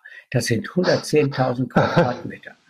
So, also wenn ich wegen Corona, ich staune da immer noch. Ne? wenn ich wegen Corona in Quarantäne muss, nur auf 11 Hektar kann ich das Spiel machen, bleibe ich halt zu Hause. Ne? Ja.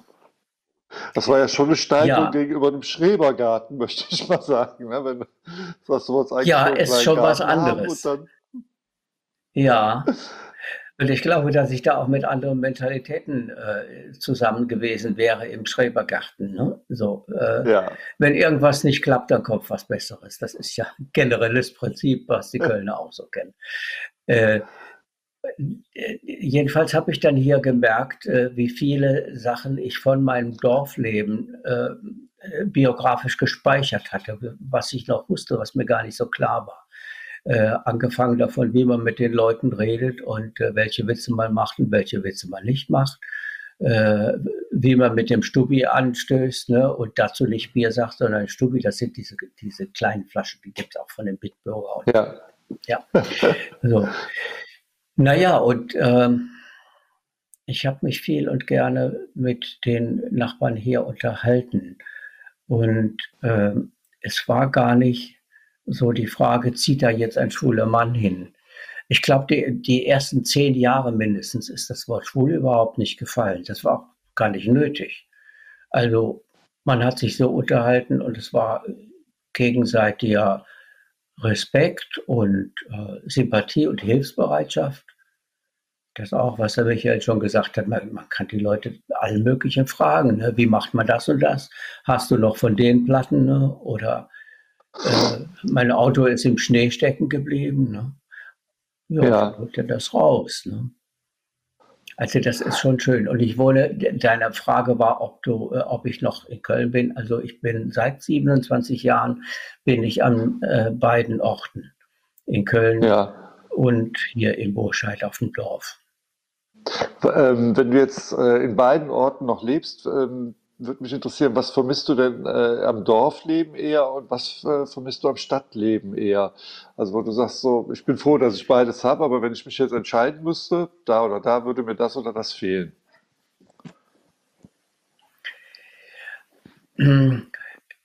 Ist mir gar nicht so einfach zu sagen, weil viele von den Sachen, die man angeblich braucht in der Stadt und was die großen äh, Chancen sind, Vieles davon hat mich sehr viel früher etwas interessiert, aber schon lange nicht mehr. Also in Szene ausgehen oder so es ist mir nicht wichtig. Und zum CSD am mhm. Anfang, ja, ne? aber die, ich glaube, das hat einfach auch mit dem Alter und der Entwicklung zu tun und, und den persönlichen inneren Entwicklungen, die man macht, was einem wichtig ist und wie sich die Prioritäten ändern. Und äh, ich glaube, dass für mich immer wichtiger geworden ist, äh, in der Natur zu sein und mit so einem alten Haus. Und äh, hier muss man auch viele handwerkliche Sachen äh, und Gartenarbeiten eben selber machen. Und ähm, also im letzten Jahr Corona, das habe ich so gemerkt, dass mir überhaupt nichts gefehlt hat, weil mhm. ähm, jeder Handgriff ist sinnvoll was ich tue, ja. ob ich Hühner füttere oder ob ich etwas koche oder ob ich äh, Obst einkoche und ja, oder mit den Nachbarn über Gartenzaun rede und oder da abends da sitze. Ja. Und von daher, von deiner Frage aus, äh, wie ich mich entscheiden würde, äh, ich hatte mich ja früher entschieden, ich will in eine große Stadt. Und ähm, das war äh, noch als Exportkaufmann, als ich äh, in Jahren Paris gewohnt habe. Ich fand das einfach spannend und äh, ja, ja, wollte ich mal hin, habe ein Stipendium vom äh, Office Franco-Allemand bekommen, zwei Monate Schule und dabei wohnen in der Familie. Und das fand ich einfach toll. Und inzwischen, wenn ich dann in eine große Stadt will, äh, da kann ich das ja machen. Das ist ja überhaupt kein Problem. Ne? Äh, aber vieles ist auch so, dass ich denke, das ist so ein erfülltes Leben hier. Wenn ich da rausgehe, diese Luft, dieser Himmel, das Grün, äh, ja, alles, was denn da ist, da habe ich das Gefühl, äh, mir fehlt einfach nichts. Und wenn ich dann äh, mal eine Veranstaltung äh, sehen will, dann fahre ich da einfach mal hin. Mhm. Letzten Sommer Camina Barana in Karlsruhe. Boah, bombastisch. Ne? Ja, fährt man halt mal hin. Kommt dann wieder zurück und zur Ruhe. Ja. Also, äh, was noch ist hier an dem Landleben, ist, äh, ich habe zum Glück äh, viele sehr liebe Freunde, äh, nicht nur im schwulen Bereich, es gibt einen, äh, einen Roman von Goethe mit dem Titel Die Wahlverwandtschaften. Und dieses Wort, die Wahlverwandtschaften, das hat mich immer äh, fasziniert. Und ich denke, man hat einmal so seine Herkunftsfamilie, mit der ich zum Glück sehr in guten Kontakt bin. Aber man sucht sich auch ein paar Leute aus unter dem Begriff die Wahlverwandtschaften, ähm, da spielt das eine große Rolle, dass ich die habe und dass ich die hier einladen kann, dass sie einfach hier auf dem Hof auch sein können. Es gibt genügend kleine Schlafzimmerchen, es gibt hier Platz zum Rumlaufen und das ist eine sehr schöne Lebenssituation.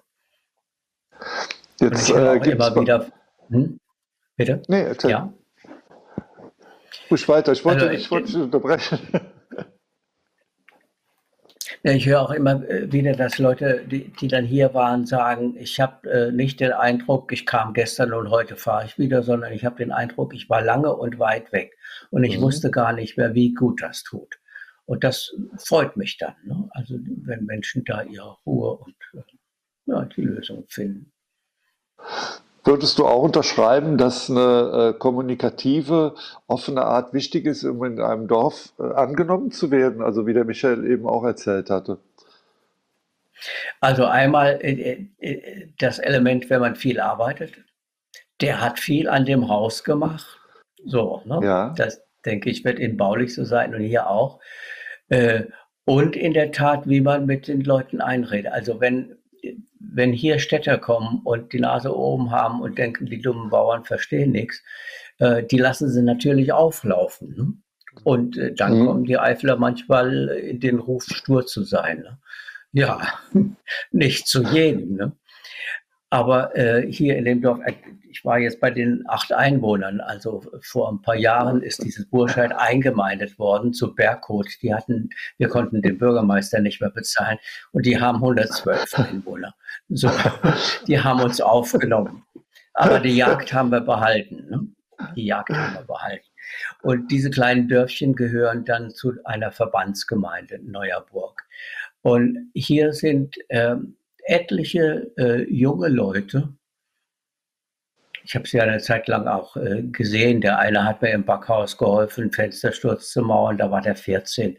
Jetzt ist er Anfang 40, ist Bürgermeister, hat drei Kinder. Also, äh, so kann ich das ja mit. Äh, und die haben gesagt, also wir wissen schon, warum wir hier wohnen wollen. Die eine junge Frau, sie hat ein Jahr in Kalifornien gearbeitet, ein halbes Jahr in Hamburg gewohnt und sagt, aber ich will hier wohnen.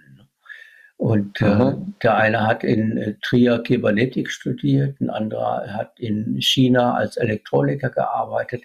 Es ist nicht so, dass die äh, irgendwie hinterm Berg sind und äh, das ist heute eben alles anders. Ne? Also die, die kennen die Welt, äh, nicht zuletzt dank Internet und überhaupt mehr Offenheit, aber auch, weil sie andere Erfahrungen gemacht haben und sagen, nee, hier ist eine Lebensqualität, die finden wir sonst so nicht. Und die gehen auch in die Stadt und feiern mal. Ne? Also, Aber es finden ja. ja. auch bei euch Feste statt. Ne? Du hast, glaube ich, das erste äh, ja, hier finden Feste statt, äh, wo, wo immer äh, man einen Grund findet. Also da, da ist es mit den Kölnern doch ziemlich ähnlich. Die finden ja auch immer eine Ausrede, ein Fest zu machen und dann geht's los. Und das wollten für mich mal Freunde hier ein Sommerfest machen und ich glaube, die hatten an so sieben, acht Leute gedacht. Und da ich ja zum Übertreiben neige, es waren dann nachher 76, die kamen, dann habe ich äh, ausgerufen, dass das äh, erste Burscheider Ginsterblütenfest stattfindet und dass das immer am ersten Samstag im Juni ist. Daraufhin schrieb der trierische Volksfreund, der heißt so die Zeitung, so wie Kölner Stern. Dann schrieb der, dann schrieb der trierische Volksrein, die, die Burscheider feiern wieder ihr traditionelles Ginsterblütenfest. Und hat es danach ja. noch stattgefunden oder war das einmalig? Also ich habe das ein paar Mal gemacht, vier, fünf Jahre so und äh, irgendwie war es dann auch abgegessen. Ich hatte genug davon und äh, habe es kleiner gemacht und äh, ja, inzwischen war, also das Ginsterblütenfass war ja eigentlich gestern. Gestern war der erste Samstag im Juni. Ja. So, aber äh, es hat mich jemand danach gefragt und sagte, aber gell, du machst nichts mehr. Nö, sagte ich, das ist gut, das sollen andere machen. ja, aber ansonsten so äh, Feste, ähm, ich habe auch ein Foto geschickt im ähm, im zeitigen Frühjahr, einem Samstag nach Aschermittwoch.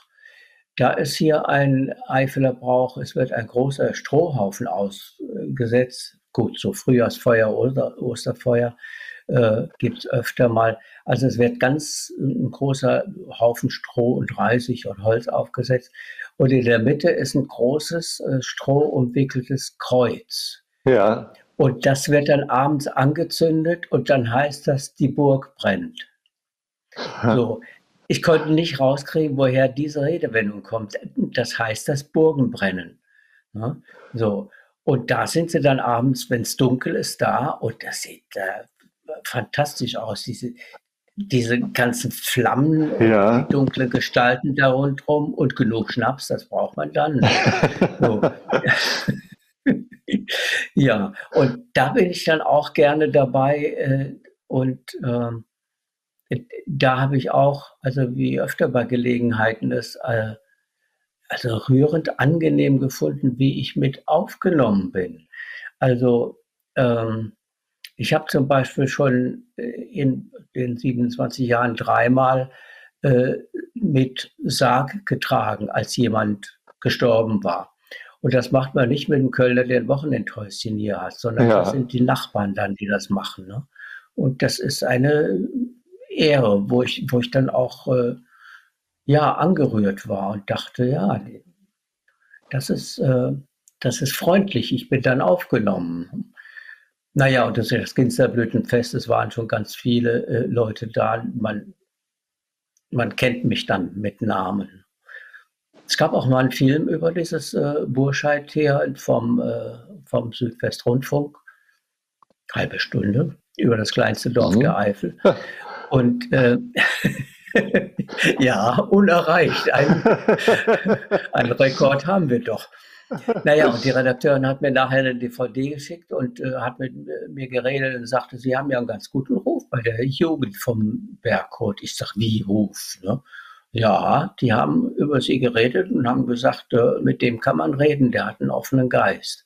Und da war ich Schluck, ne? also äh, geehrt und dachte, boah, ne? Äh, wusste ich so nicht. Ne? Aber das gehört alles mit zu den Sachen, äh, warum ich mich hier wirklich sehr wohlfühlen kann. Ne? Und also liebe Menschen, inklusive äh, Konflikte und so, ich halte mich da raus, ne? aber ja.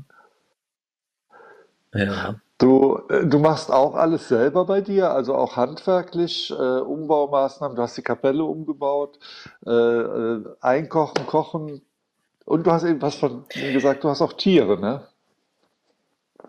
Ich habe, äh, äh, ach, das ist Marmeladen einkochen, hier das Regal, was man gerade sieht. Habe ich nicht ein gutes Regal gemacht, ne? Das sind noch Vorräte da, da kommt dann dieses Jahr wieder was dazu. Ja, ich habe Hühner, ähm, das ist die Birnenernte, was man gerade sieht. Ja, nicht vom Baum fallen. Da. Das sind ja. Küken.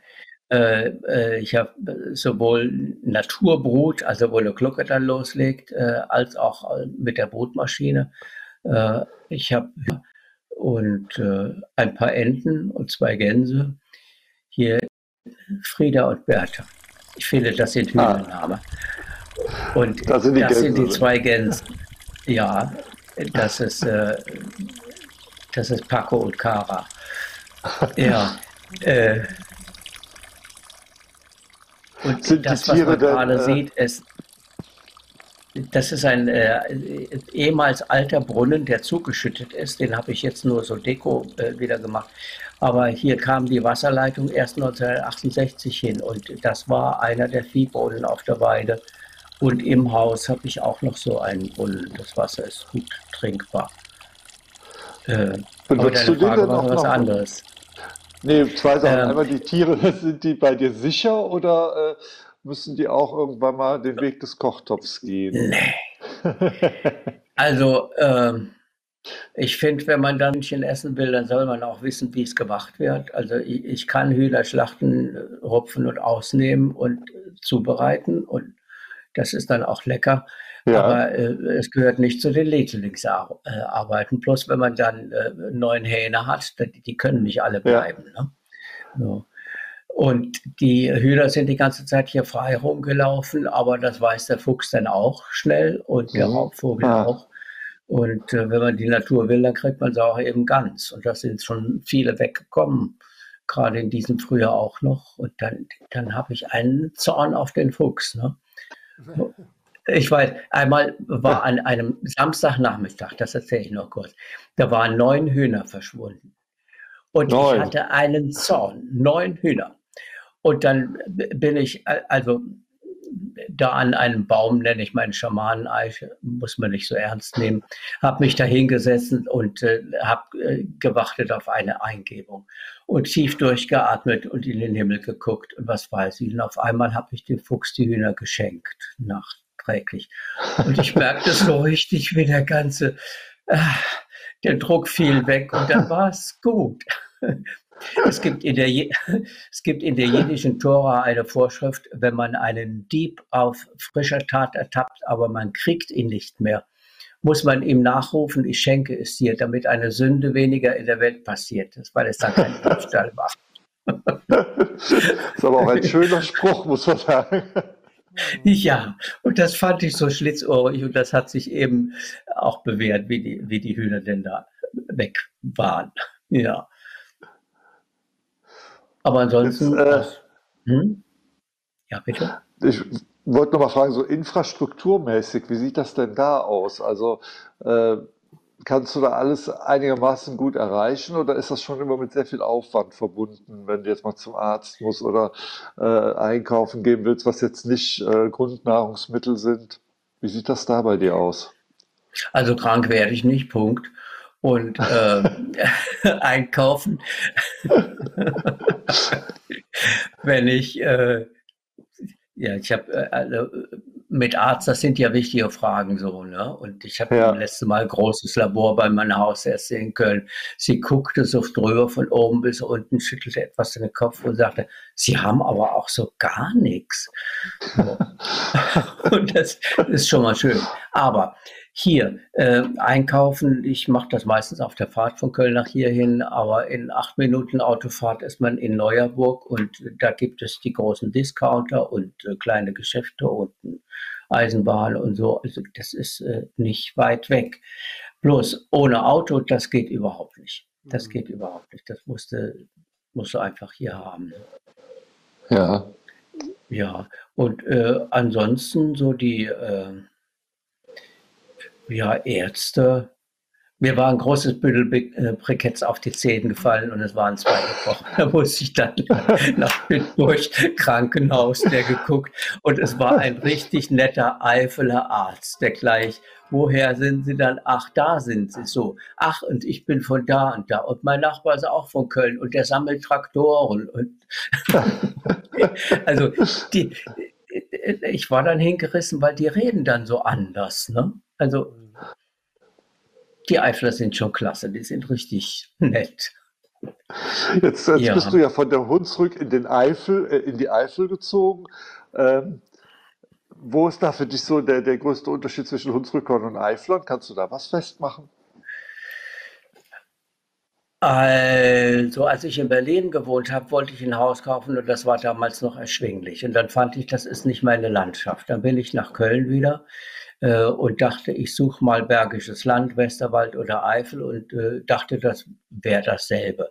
Von wegen. Ne? Also ich hatte nicht gedacht, dass äh, Landschaften wirklich so eine Ausstrahlung haben.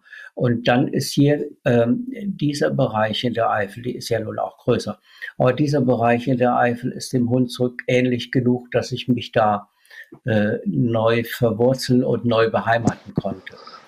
Und äh, das ist ein, ja, das ist ein ganz schönes Gefühl, weil in Hunsrück, da gehe ich äh, zu Besuch noch hin, meine Tanten besuchen. Die sind 90 mhm. 91, also haben noch was voran. Die, die, eine, die dann mit ihrer Tochter in den USA skypt und äh, auf Facebook äh, 324 Freunde hat und so, die macht das so. äh, die andere, die dann immer jedes neue Kochrezept ausprobiert. Und die, die sind da eben im Hunsrück. Und dadurch äh, kenne ich das, wenn, wenn ich die besuche. Und das ist immer noch, da komme ich her. Äh, aber es ist auch gut, dass über die lange Zeit äh, ich jetzt hier äh, auf diesem Hof beheimatet bin. Und das soll auch noch so bleiben. Jetzt äh, hast du auch gesagt, du bist voll äh, angekommen und äh, auch, dass du schwul bist, ist kein Thema oder kein großes Thema im Dorf gewesen, aber es passiert ja immer wieder auch, also bei dem letzten Reportage im Fernsehen, wo halt zwei schwule Männer in ein Dorf gezogen sind, auch angekommen sind, aber auf der anderen Seite halt immer Drohbriefe und so weiter bekommen. Wenn du damals äh, das auch erhalten hättest, wie glaubst du, hättest du reagiert? Wärst du da geblieben oder hättest du gesagt, ich sitze das aus äh, oder wärst du wieder von dannen gezogen, wenn die Möglichkeit bestanden hätte? Also ich glaube, ich hätte nicht eine äh, lange Zeit von Angst aushalten wollen. Dann hätte ich gesagt, nee, das ist mir meine Lebenszeit zu kostbar. Aber mhm. es äh, wäre dann auch, ist ja jetzt hypothetisch darauf angekommen, äh, ja, ja. wie massiv das ist und wie nah und, äh, und was damit ausgedrückt ist und äh, so.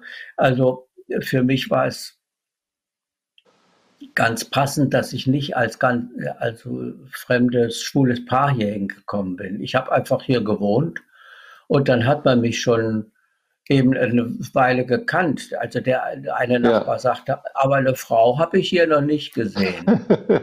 ich sagte, stimmt. Dann, ja, aber, aber sowas braucht man doch. Aha. Ich sag, Mattes, Mattes, was ich brauche, das habe ich noch immer gekriegt. Ah ja, ah ja, ich weiß, das geht auch so. Ne? so der, der hat das nicht geschnallt. aber für die anderen war das ziemlich klar. Und es war, es war einfach nicht ein Thema. Vielleicht, weil ich auch nicht äh, in irgendeiner Weise äh, für deren Maßstäbe provokant war. Mhm. Also ja. ich war normal genug, ich habe hier gearbeitet, äh, ich habe mit den Nachbarn geredet, äh, ich habe die mal eingeladen auch. So in dem Dorf habe ich gefragt. Also die konnten sich dran gewöhnen. Ne? Also es ging so sukzessive, ja. ohne dass sie gleich sich damit konfrontieren konnten, wollen wir Schule im Dorf haben oder nicht. Da war es eh zu spät. Ne? Da war, da. Und ähm, mit der Zeit, das, da fand ich interessant, so die, die gesamtgesellschaftliche Entwicklung auch zu sehen. Ich weiß, dass, dass es die Anfeindungen, dass das nicht weg ist, ne? aber es ist ja trotzdem doch eine große Veränderung. Und ich hatte vor äh, zwei Jahren, hat ein schwules Freundespaar aus Aachen, die haben dann hier in meiner Scheune ihre Hochzeitsfeier ausgerichtet. Mhm. Und die Nachbarn, das sind die zwei Jungs, und die Nachbarn haben diese zwei großen Strohpuppen für sie gemacht und da aufgestellt. Oh, und da denke ich in so einem kleinen acht Personen Eifeldorf, ne, dass die für die zwei Männer erkennbar sind, das ja die beiden, ne? So ja. haben sich auch noch Mühe gemacht, dass man sieht, dass das die sind. Ne? Ja, und dann war das ganze Dorf eingeladen und die kamen auch alle mit Begeisterung und äh, haben so eine, ach, unter anderem so eine Hochzeitskerze geschenkt gekriegt, wo so zwei Kerzen ineinander sind, ne, so mit ihren Namen da drauf. Äh, und alle haben was geschenkt und gefeiert und das war einfach überhaupt kein Problem. Und ich denke aber auch, weil sie den, den Eingewöhnungsfaktor hatten durch die Zeit, die ich vorher da war und dass das äh, so leicht ging. Ja. Ja, und inzwischen also so, Gott ja, wo in jeder Fernsehsendung da irgendwie alle Schwule drin sein muss, ne? da, da, da, gewöhnen sich die Leute daran und äh, wissen eher, das ist nicht gefährlich ich will es nicht groß in der Kirche propagieren, aber äh, ich kann auch akzeptieren, ich war mal bei einer Schulhochzeit in äh, Hamburg. Das war in der Kirche und der Pfarrer hielt eine Ansprache und sagte, ja, äh, von den äh, 14 Gemeinderats, Kirchengemeinderatsmitglieder sind heute sechs gekommen. Respekt, meine Herrschaften. Die anderen konnten nicht. Das, das, war ja so schön gesagt. Ne? So, und wenn dann hier, hier Leute nicht können, dann bin ich auch nicht, was weiß ich, missionarisch, emanzipatorisch unterwegs und äh, will die überzeugen, sondern sollen sie halt. Wie der Michael gesagt hat, man merkt ja dann, wenn jemand reserviert bleibt, dann okay, dann lässt man ihn in Ruhe und mit anderen kommt man ins Gespräch und dann geht das auch. Ne? Also, ja ist eine schöne Situation da mit denen. Und das, äh, also konkrete Schwierigkeiten habe ich hier nie gehabt. Und wenn ich sie gehabt hätte, käme auf die Situation an. Wenn ich mhm. Angst gehabt hätte, da zündet mir jemand die Scheune an, ja. Da muss ich doch Dann, lieber wieder Köln. Besser. Ja. Ähm, du hast auch neue Freunde gefunden jetzt in den, äh, ich sag mal, Dörfern, weil du bist ja nicht nur in, äh, in Burscheid, sondern bist ja dann auch in der Umgebung unterwegs, oder? Ja, ähm, äh, obwohl ich, ich, muss sagen, ich werfe mir vor, dass ich zu wenig von der Gegend kenne, weil ich bin immer auf dem Hof und da ist immer was zu tun. Das ist immer schön hier und dann äh, kommen ja auch genug Leute. Aber die, die ich hier so kenne, das sind, das ist so zwischen Nachbarn und Kumpelzugehörigkeit. Die, die äh, Freundschaft muss äh, nicht eng sein, aber die ist herzlich und ernst gemeint und ich habe den Eindruck, da, da, könnte ich mich jedes Mal drauf verlassen, wenn ich da jemanden brauche. Äh, ja. Ich hatte neulich so eine unangenehme Situation mit polnisch-rumänischen Dachdeckertrupp.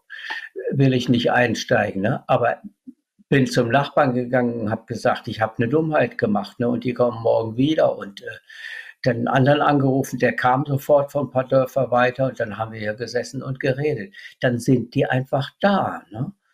Ähm, und das ist äh, eine Zuverlässigkeit, äh, ja, wo, wo, ich denke, das ist eine schöne Lebenssituation. Ja, die man aber auch selber geben muss. Also wenn jemand was hat, dann bist du doch bestimmt auch da, oder?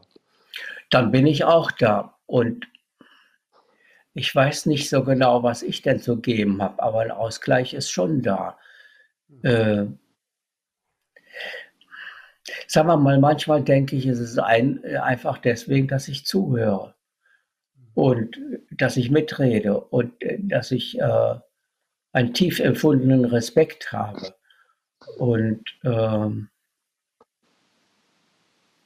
ja, das wird wahrscheinlich ja. auch mit meinem Beruf zu tun haben. Ne? Also ich habe ja so viele Jahre, über 30 Jahre, denn da Therapie, Supervision, Coaching und ja. mache das immer noch. Ne? Äh, und das geht natürlich auch auf die eigene Mentalität. Ne? Und äh, wo ich früher, sehr viel früher, ähm, denn auch äh, viel auf Demos gewesen bin und dachte, wir müssen was tun, Organisation, da habe ich nachher mehr den, so einen Innenweg beschritten. Ne? So, über die Selbsterforschung und dem Zuhören bei anderen. Und das hat äh, mit den mit dem Zurückgeben auch was zu tun. Also dieses äh, Gefühl, ja, mit dem Heinz kann man reden. Ne?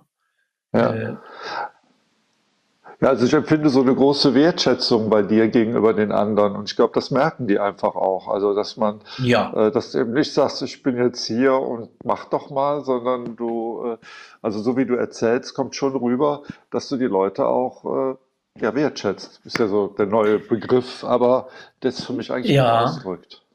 Also, dass ich die wertschätze, und zwar nicht nur die, die meiner Meinung sind, sondern auch wenn welche äh, sind, die, so würde ich mich nicht verhalten, äh, dass ich sehr viel eher, also wenn es mich nicht betrifft, so wenn es nicht gegen mich geht, dass ich dann eher so denke, ja, so denkt der halt, ne?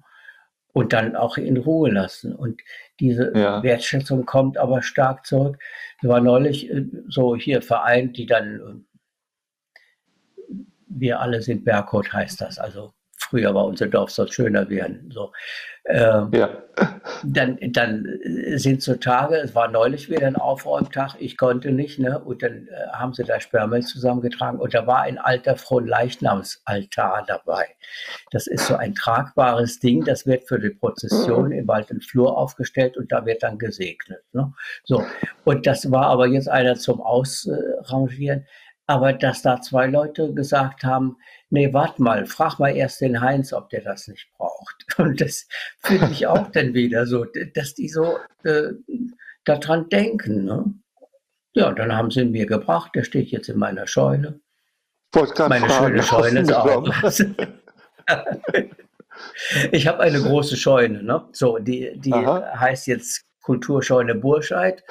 Mal sehen, was noch alles kommt. Und da habe ich äh, mal ja, runde Geburtstage und äh, einmal eine Hochzeit. Das war ja auch, das waren äh, Leute von hier in der Nähe, die haben als ganz junge Leute geheiratet, hatten äh, eine Tochter, haben sich dann scheiden lassen und haben nach zehn Jahren nochmal geheiratet. Und alle waren glücklich. so. Und die waren dann hier in der Scheune. Ne? Und ich habe gefragt, was ich haben wollte an Miete oder so. Und ich habe gesagt, eine Einladung und vorher und nachher putzen. Da war es gut. so. so, wo ich dachte, das ist auch genau, denn die, das Level und die Sprache, dann, dann ist gut. Ne? So. Und äh, das war eine schöne Hochzeit. Und einmal hatte ich einen portugiesischen Fado-Abend. Ich war mal viereinhalb Jahre mit einem Portugiesen zusammen. Äh, und mit dem und seinen neuen Mann und Familie und Verwandten aus Brüssel und Luxemburg, was weiß ich, dann äh, haben wir da, da waren 96 Leute da, einen portugiesischen Fado. Oh. Das war richtig toll, ne? Ja. Da schrieb auch der trierische Volk. eine der zurzeit berühmtesten portugiesischen Sängerinnen. Die Frau, die wohnt in Neuss, also. ja, man muss ja ein bisschen dick auftragen. Aber das, das war so richtig schön dann auch. Ne? Und da waren auch die anderen Dorfbewohner alle da. Die waren, waren alle da. Jetzt? Super. Nee, die waren alle da. Und äh, auch einer, der hatte für mich mal eine Arbeit gemacht. Ähm, den, den, kannte ich gar nicht. Und ich hatte fragen lassen, was er denn dafür wollte. Und äh, er hatte gesagt, mal eine Einladung. So, irgendwas, ne? Essen oder Bier trinken oder sonst was. Und den hatte ich zu dem Vaterabend dann auch eingeladen.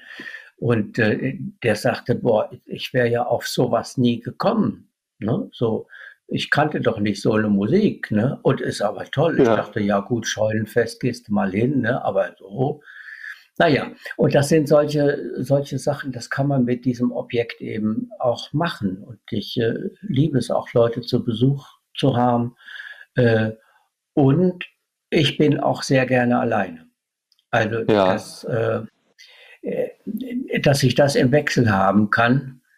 Denn äh, ich, ich fühle mich oft alleine einfach sehr wohl, weil ich dann nicht aufmerksam sein muss, äh, weil ich in die Luft gucken kann, weil ich nichts machen muss oder so.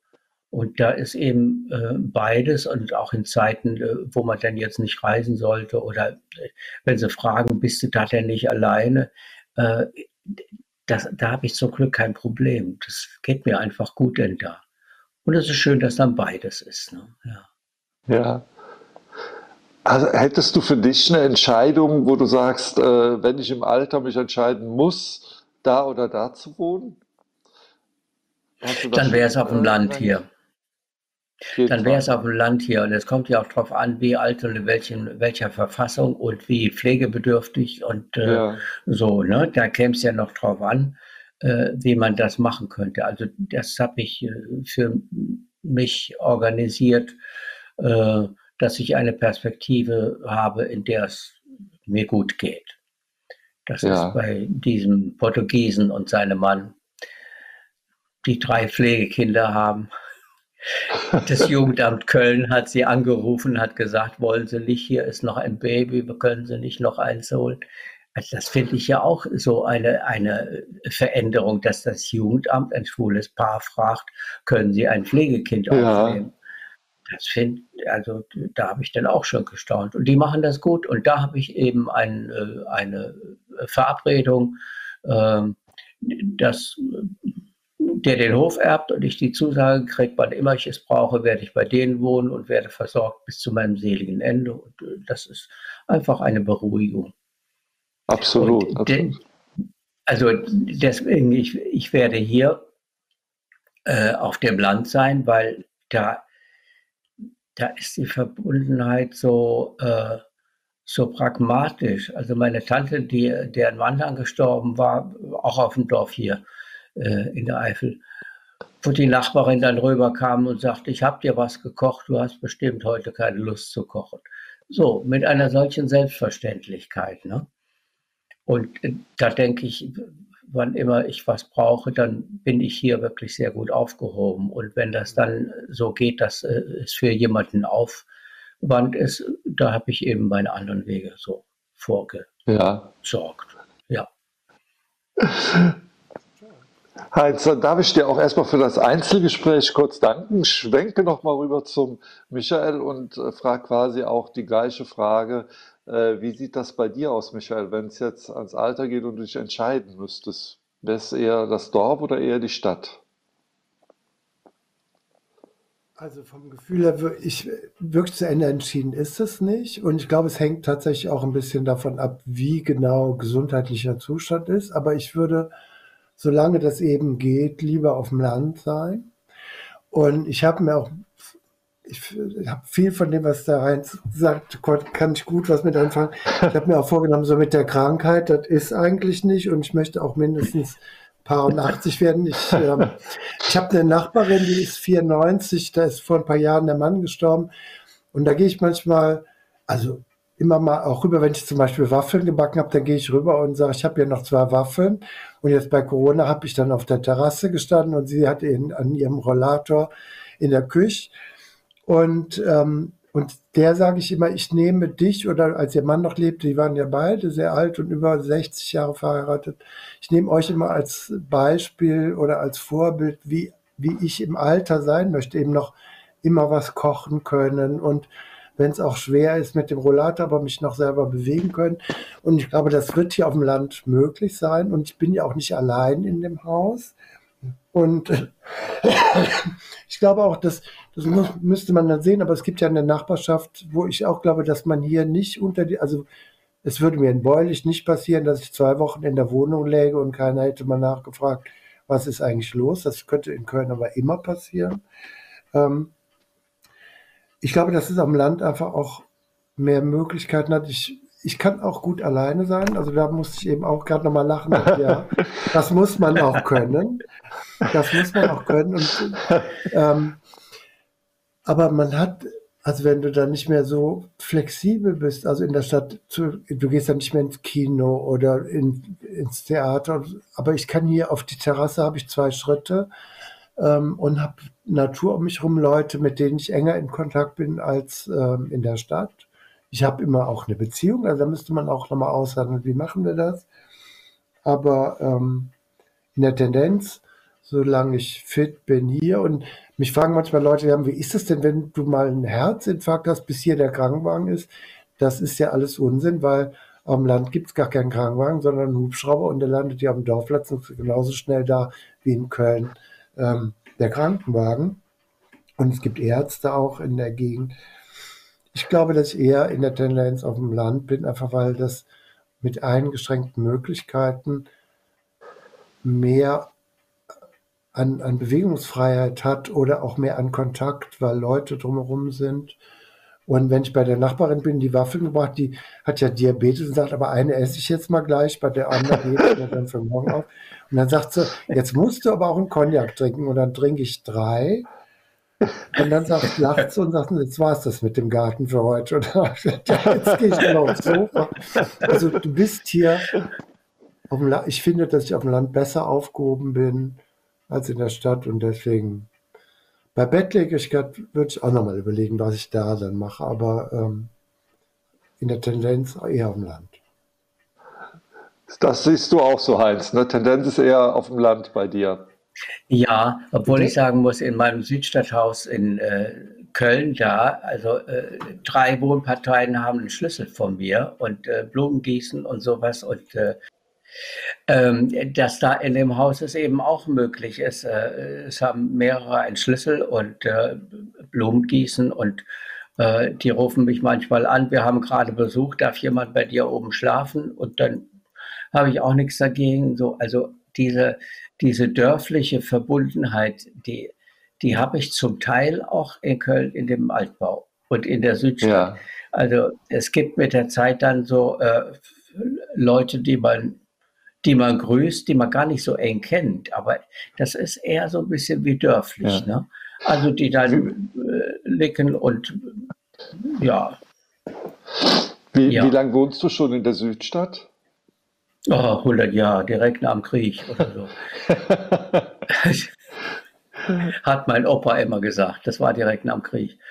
Äh, ich glaube, dass ich da seit 82, seit 82 ja. bin ich in dieser Wohnung da.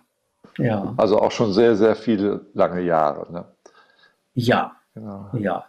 Aber äh, was Michael sagt, auf, äh, auf dem Land, das wäre auch meine Präferenz, diese äh, ich bin ja mit diesem Einzelhof, wo ich jetzt äh, hier bin, äh, sehr direkt in der Natur. Ne? Also ich gehe morgens da raus und es ist grün und ich gucke in die Luft und sehe und lasse die Hühner raus.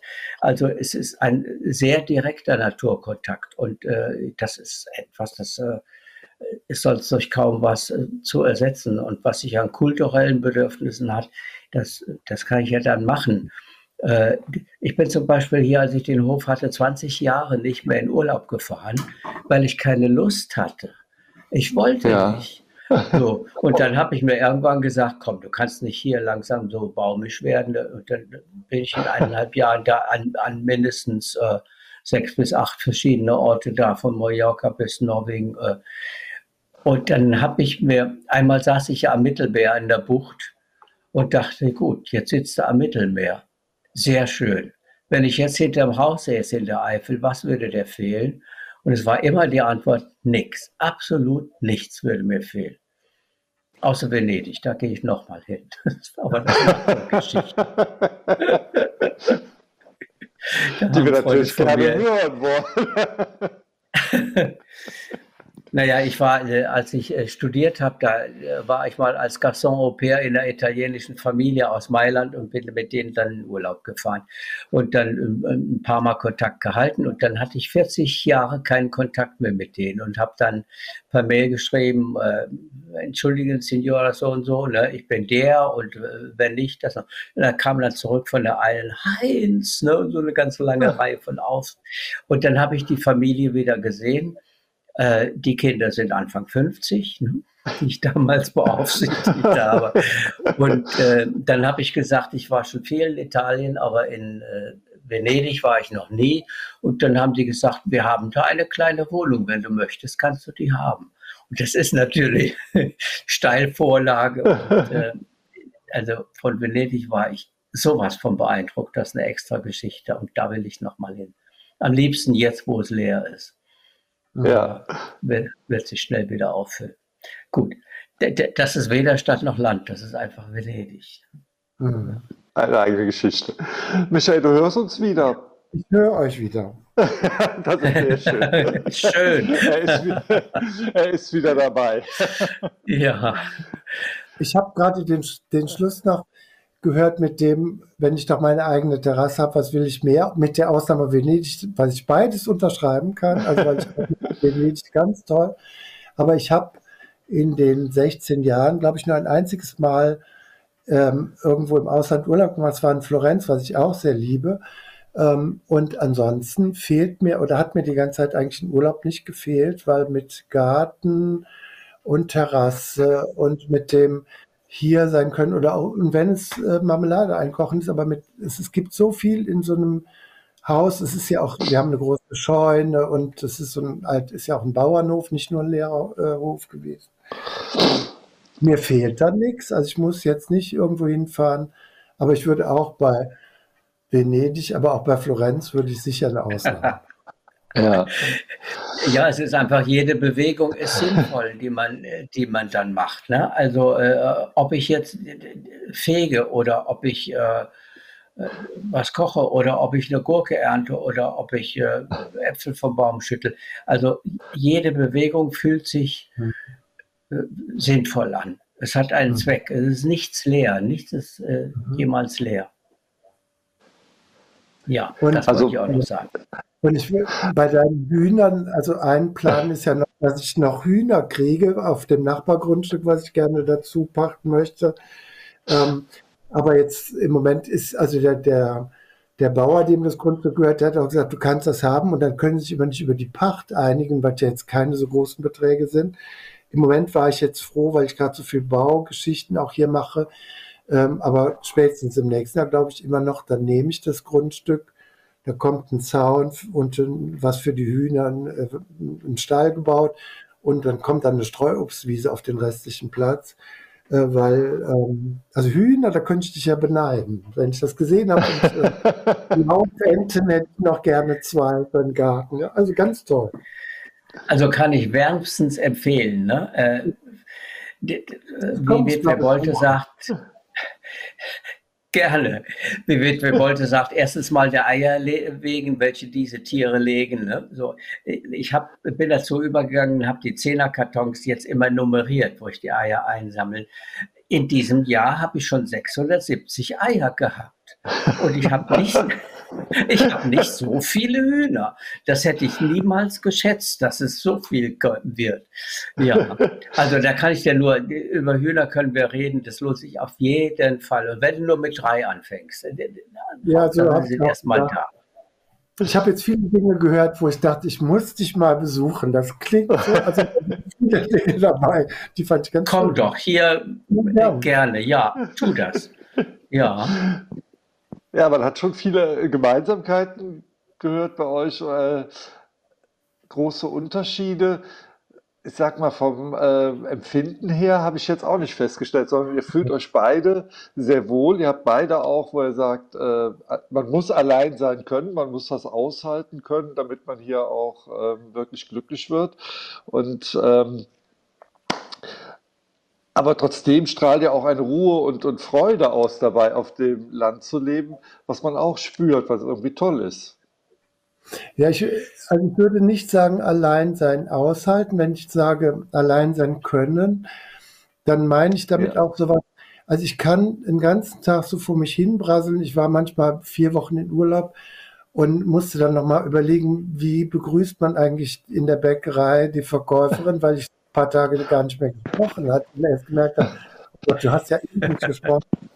Aber es ist nicht so, für mich ist es nicht aushalten, da habe ich beim Heinz auch nicht zugehört, ähm, sondern ähm, damit auch eine Zufriedenheit zu haben. Also ja. ich kann mich auch beschäftigen und sich gleichzeitig zu freuen, wenn ein Nachbar am Zaun steht und sagt, na, was machst du?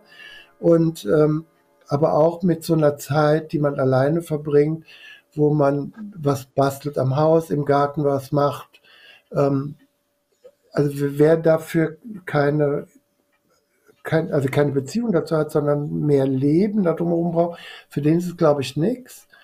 Ähm, aber ich habe auch gerne Besuch oder besuche auch gerne Leute. Ähm, aber dieses für sich sein ist auch etwas, das muss einem liegen. Und ich habe gemerkt, so nach dem Arbeit mit und das war aber an den Wochenenden auch mit so vielen Menschen den ganzen Tag um einen rum. Ich war manchmal auch froh, dass niemand mit mir spricht und ich mal Zeit hatte, mich zu sortieren und mit mir zu sein und wie geht es mir eigentlich gerade.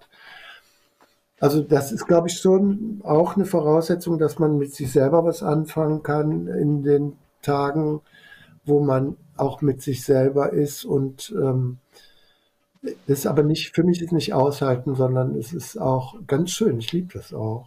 Ja.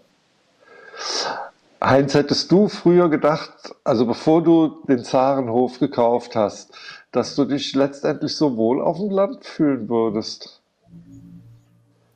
Äh, ich wusste, wenn ich ein Haus mit Garten habe, dass ich mich dann wohlfühle. Äh, so wie jetzt die konkrete Situation ist, äh, habe ich äh, immer mehr als ein besonderes Glück empfunden, dass es dieses Objekt ist und dass es genau so ist. Die, mhm. die Aussichten, die Wesen, die, äh, die Nachbarn, die Besucher, also alles. So. Ich dachte schon, dass ich mich äh, wohlfühle, wenn ich ein Haus und einen Garten habe. Und das ist jetzt, äh, das, also außer der Entfernung zu Köln, was ein bisschen zu viel ist, aber alles andere ist so übertroffen. Ja, und mit dem Alleinsein möchte ich nochmal äh, drauf eingehen. Bei mir war das eben so ein Prozess. Ich äh, bin ja durch diesen Beruf, äh, durch viele Selbsterforschungsphasen gegangen. Äh, ich war nicht immer so stimmig hm. mit mir selber. Weiß Gott nicht. Wie ich so 27 war, ich glaube, ich war unerträglich. So, ihr könnt Menschen viel verrückt machen. So, aber ähm, dann jetzt auch, ich kann das auch theoretisch und mit Konzepten begründen, warum es mir gut geht. Ne? Und das äh, ist auch nochmal etwas, die zweite, die Meta-Ebene zu sagen, äh, ja, ich weiß, warum es einem hier gut geht. Ne? Das muss man nicht theoretisch erläutern. Also für mich muss ich es nicht. Aber äh, manchmal, wenn dann eben Coaches kommen und sagen, ich weiß gar nicht, ne, so, äh, ist alles abgefallen, was ist denn? Dann kann ich danach erläutern, warum das ist. Ne? Und äh, das macht es für mich auch nochmal äh, spannend, dieses Hiersein und das Bewusstsein über das Hiersein und ja. das Alleinsein und mit äh, Gästen, ja.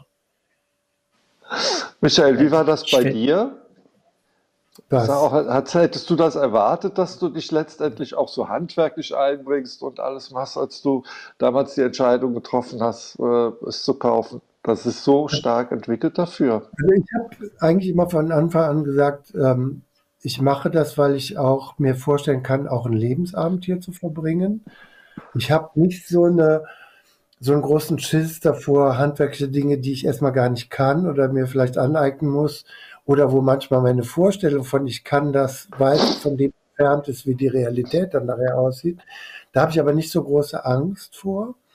Ähm, und ich bin immer wieder mit der Frage konfrontiert, weil andere, wenn ich erzählt habe, ich kann mir auch vorstellen, meinen Lebensabend zu verbringen, dann gab es viele Freunde, Bekannte, die sagten, ja, warte mal ab, das kann ich mir im Leben nicht vorstellen. Oder dann hinterfragt haben, na, bist du da ganz sicher? Das ist ja auch dann vielleicht eine ganz schön einsame Angelegenheit. Ähm, das, das habe ich immer noch mal genommen, um zu, für mich zu hinterfragen, ist das wirklich für mich sowas, was ich mir nicht vorstelle, oder bin ich so weit weg von meiner Realität, dass ich das ganz falsch einschätze. Das glaube ich nicht. Ähm, und es ist ja auch so, ich, es gibt ja noch jemand, mit dem ich das Haus jetzt auch gemeinsam habe. Ähm, und da gibt es ja auch noch mal eine Form von also, äh, Wahlfamilie, hat der Heinz ja gesagt. Also zur Wahlfamilie gehört ja Freunde, Nachbarn, aber auch jemand, mit dem man so ein Haus hat, der aber nicht Lebenspartner ist und ein Lebenspartner in Köln. Und ähm, so, wenn ich heute das beantworten soll, ich hätte, ich war immer sicher, dass ich hier gerne sein möchte, auch äh, über das Berufsleben hinaus. Und das hat sich auch nicht geändert. Ähm, auch wenn ich manchmal auch daran gezweifelt habe, eher weil andere kritisch hinterfragt haben. Aber ich, äh, mit jedem Tag ist, denke ich eigentlich, das ist genau richtig. Also es fühlt sich auch gut an und ähm, das soll schon so sein. Mhm. Dann das ist, ja noch eine, das ist ja noch ein Element, äh, äh, wenn du sagst, dass jemand ähm, der da mitmacht. Ich habe einen Freund hier im Hause, der hat ein Zimmer auch eingerichtet, das von damals von Triviatas, so lange kennen wir uns schon. Äh, und das ist ganz wichtig, dass ich äh, nicht das Gefühl habe, ich betreibe das alleine. Gut, das ist, ich bin in erster mhm. Reihe, das gehört mir, aber er hat seine Gärten, er kümmert sich um die Hühner, er hat sein Zimmer äh, und ist ähnlich oft hier wie ich. Und ich glaube, es wäre schon anders, wenn ich, wenn ich eine ganz alleinige, einsame Person wäre, wo niemand anderes wäre. Das wäre schon wieder anders. Also muss man schon gucken und dass man so einen Begeisterungspartner denn auch mit hat ja. für so ein ja. Projekt. Ja, und, und, es gibt, wir haben gerade jetzt ähm, am Wochenende auch Besuch hier gehabt, ähm, zwei Leute, die noch nie hier waren. Und jetzt war ja nicht so ein tolles Wetter, weil es auch ein bisschen frisch draußen war. Ja. Gestern hat wecken, aber wir haben viel draußen auf der Terrasse gesetzt. Und dann passiert etwas, was eigentlich immer passiert, dass Leute, die auch aus der Stadt kommen oder das so mit Land keinen direkten Bezug haben oder nicht so viel Erfahrung, dann sagen, boah, das ist aber ganz toll. Und unser Garten ist ja mitten im Ort, aber so, dass man auch am Waldrand alleine sein könnte, weil der von der Seite so abgepflanzt ist, dass man immer denkt, das ist gar nicht in einem Dorf, sondern irgendwo draußen. Und dann, ich höre immer, also viele sagen, boah, hier zu sitzen, da plätschert der Brunnen, man hört die Vögel und ja. natürlich hörst du auch mal die Kirchenglocke ja. und wunderst dann eigentlich wie Kirchenglocke mitten im Wald oder mit am, äh, draußen am Land.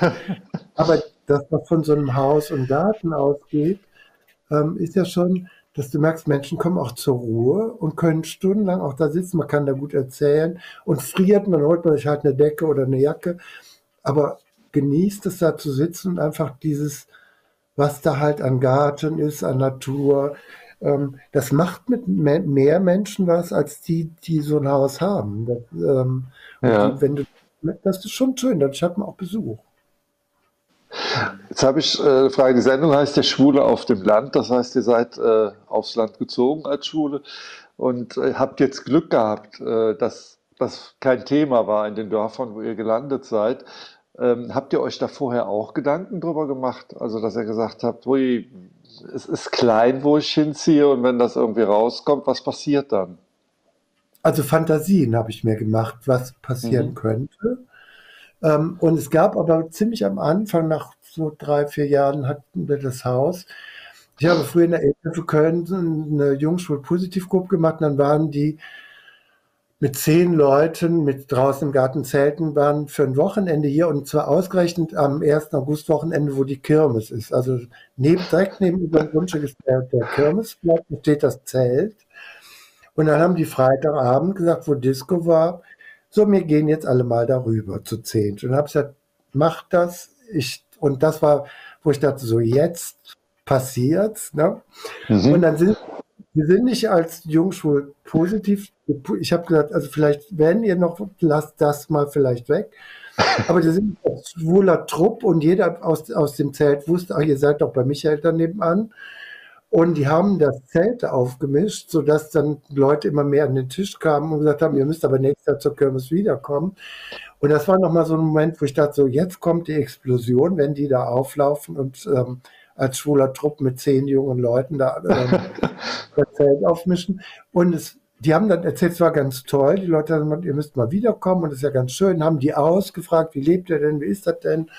Ähm, HIV, hab, also haben sie auch, ich glaube, das war auch gut, das nicht bei so einer Begegnung im Zelt noch mit einzubringen, aber es war einfach zehn Schulleute, die bei mir zu Besuch waren, dort alle sowieso schon geahnt hatten.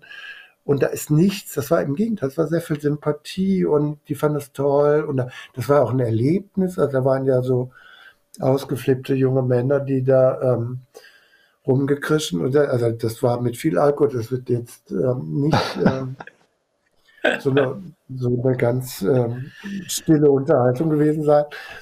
Und dann habe ich gedacht, okay, hier passiert nichts. Aber ich hatte mehr Fantasien, als am Ende tatsächlich gar nicht passiert. Es ist ja nichts passiert. Ja. War es bei dir ähnlich, Heinz? Also ich hatte keine Fantasien. Äh, ich wusste, dass Leute, also zumindest das Thema Schwulsein, das war überhaupt nicht. Ich kaufe mir da ein Haus und gucke und wer sind die Nachbarn und rede mit denen. Äh, nee, ich hatte in der Richtung keine äh, negativen Vorstellungen. Wahrscheinlich, weil es mir noch nie so persönlich passiert ist. Aha. Ja. ja. Also klar weiß ich, dass das gibt und ich kenne es von den Nachrichten, aber äh, ich persönlich, äh, mir ist nie was passiert und deshalb hatte ich auch keine äh, Angst oder so. Ne? Also habe nicht damit gerechnet, dass irgendwo schwierig wird.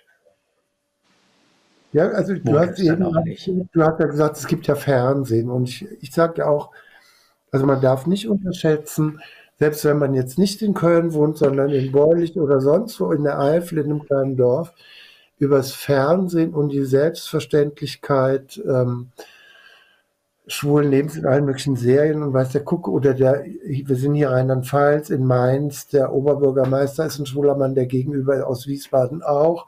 Also es ist ja eine Realität, die ja über Fernsehen und Internet in ein Dorf genauso kommt wie in Köln an die Theke. Und das hat, ich glaube, man darf das nicht unterschätzen, dass in den letzten 20 Jahren über von Lindenstraße bis was weiß ich für Serien ähm, da auch mehr Selbstverständlichkeit gekommen ist. Und die, ich, was ja noch ein letztes, ich glaube, es kommt immer darauf an, ob ich zum Bauern Milch holen gehe und sage, guten Tag, ich bin schwul, ich hätte gerne einen Liter Milch, oder ob ich sage, ich hätte gerne einen Liter Milch und bei passender Gelegenheit auch über mein Leben spreche. Aber mit diesem, glaube ich, mit demonstrativ zu sagen, guten Tag, ich bin schwul und hätte gerne einen Liter Milch, kann man hier keine Punkte machen. Weil die sagen, das wird doch scheiße, ja. du kannst Milch gerne haben. Man kann aber über Leute kennenlernen und Respekt und Sympathie, glaube ich, alles erzählen und über alles ins ja. Gespräch kommen. Man muss aber nicht mit der, also ich will, ob ich mit der Regenbogenfahne hier einmal durchs Dorf gehe, weil gerade CSD in Köln ist, das würde ich mir überlegen und die aber wahrscheinlich würde auch das nicht viel, die würden sagen, da ist der verrückte Huhn und dann ähm, ist es, also, ich glaube, wenn man, nee, es gibt ja, es gibt ja, äh, Milch, ja. Bitte? Mit einem äh, Liter Milch dann, dieser eine Comic von Ralf König, ne? Erstens, wir sind schwul und zweitens äh, zwei Portionen Eis. Und sie sagt, erstens interessiert mich nicht, und zweitens mit oder ohne Sahne. Das fiel mir gerade ein. Du wolltest was sagen. Also diese ja, ich wollte auch sagen, es gibt ja äh, die Serie Little Britain, wo auch Duffy der einzige Schwule im Dorf ist, der ja auch, äh, weiß ich, ob ihr die kennt, die Serie, wo der äh, also als einziger Schwule im Dorf lebt, aber immer in seinem hautengen, knappen Gummianzug durch die Kneipen läuft und immer sagt, so, ich bin der einzige Schwule hier im Dorf. Ich kenne aber Freunde, die im Dorf in der Eifel äh, gewohnt haben, wo mit, ich glaube, zwei coole Pärchen auch gewohnt haben. Und da hat am Ende der Ortsbürgermeister nach ein paar Jahren gesagt, wir haben ja immer so einen kleinen Karnevalsumzug und weil wir ja so viel Schule haben, machen wir diesmal rosa Karneval und haben dann das Motto für den Karnevalzug in einem Eifeldorf, das waren auch nur 500 Leute, das war dann rosa Karneval mit zwei Leiterwagen und einem Anhänger an einem Traktor. Und da kann man auch schon sehen, das hat was mit Menschen und Sympathie und Kontakt zu tun. Und dann geht aber auch Rosa Karneval in einem Dorf in der Eifel. Ja. Ja. Also Oder ein großer Ginsterfest. Viel Gutes. Ne? Ja. ja, Rosa Ginsterfest. Da können wir auch noch mal. das fand ich eine schöne Idee. Ja, das Revival machen. Ja. Gibt es denn eigentlich auch einen Chor bei dir in der Nähe, wo du wieder singen könntest, wenn du wolltest, Heinz? Oder hast du gesagt, singen nee. ist jetzt erstmal Party? Muss ja kein ich könnte in den Kirchenchor sein, gehen. Ich könnte in den Kirchenchor gehen, aber äh, ich äh, scheue auch immer mehr die Regelmäßigkeit. Äh, ja. Ich will einfach meine Ruhe haben und wenn ich irgendwo hingehen will, gehe ich irgendwo hin. Äh, das Singen, das vermisse ich schon. Denn das hat äh, Spaß gemacht und das ist sehr gesund. Ja, so ein Chor wäre nicht schlecht, aber das hat sich bisher hier noch nicht ergeben. Ja.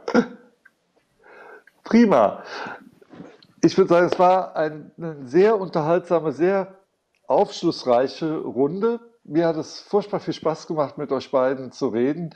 Und äh, ich darf mich bei Michael bedanken, beim Heinz bedanken für die ja, verflossene, schnell verflossene Zeit hier. Ich hoffe, ihr habt auch ein bisschen Spaß gehabt und äh, ja, sag mal, vielleicht. Ja, und ich kriege ja demnächst von jedem. Ich kriege ja demnächst Besuch von Michael, ne? Und dann äh, komme ich auch mal nach Beulich in zurück. Für uns zu sein. Und Heinz, ich, mach das wahr. Also wir kriegen uns ja in Kontakt und dann ähm, komme ich mal. Ich freue mich darauf. Ich bin ganz neugierig. Mit der Kapelle. Großartig. Großartig. Das ist toll, ne? Kriegst auch einen Hahn, kriegst auch einen Hahn geschenkt. Die Säule mit dem, die Säule mit dem Beton. Ich, ich glaube, das sind alles Dinge, da kann ich sehr viel mit anfangen. Die Säule, das ist Friederike von Preußen, geborene Prinzessin von Mecklenburg-Strelitz. Das ist ja ganz unschwul. Das war alles ganz unschwul. Das hat mir viel Spaß gemacht, dir zuzuhören. Das ist ganz toll. Ja. Ja. Okay. Du hattest eigentlich schon einen Abspann gesagt und dann bin ich wieder rein. ja. Nee, das macht ja nichts. Ich muss aber sagen, vielen Dank an euch beide für die wirklich schöne, ja, wie soll man sagen, Sendung, Stream oder was immer man jetzt sagen wollte, dieses wunderschöne Couchgespräch. Und äh, ja, vielleicht sehen wir uns irgendwo, irgendwann, irgendwie wieder. Vielleicht komme ich auch mal auf die Höfe gefahren und gucke mir die an. Würde mich auch freuen. Und äh, ja, sag erstmal noch einen schönen Sonntag an euch beide. Und bei allen anderen Zuschauern bedanke ich mich fürs Drangebliebensein, fürs Zuhören und äh, ja, schaltet wieder ein beim nächsten Couchgespräch, was demnächst stattfinden wird. Vielen Dank. Dankeschön. Tschüss. Tschüss. Tschüss. Tschüss.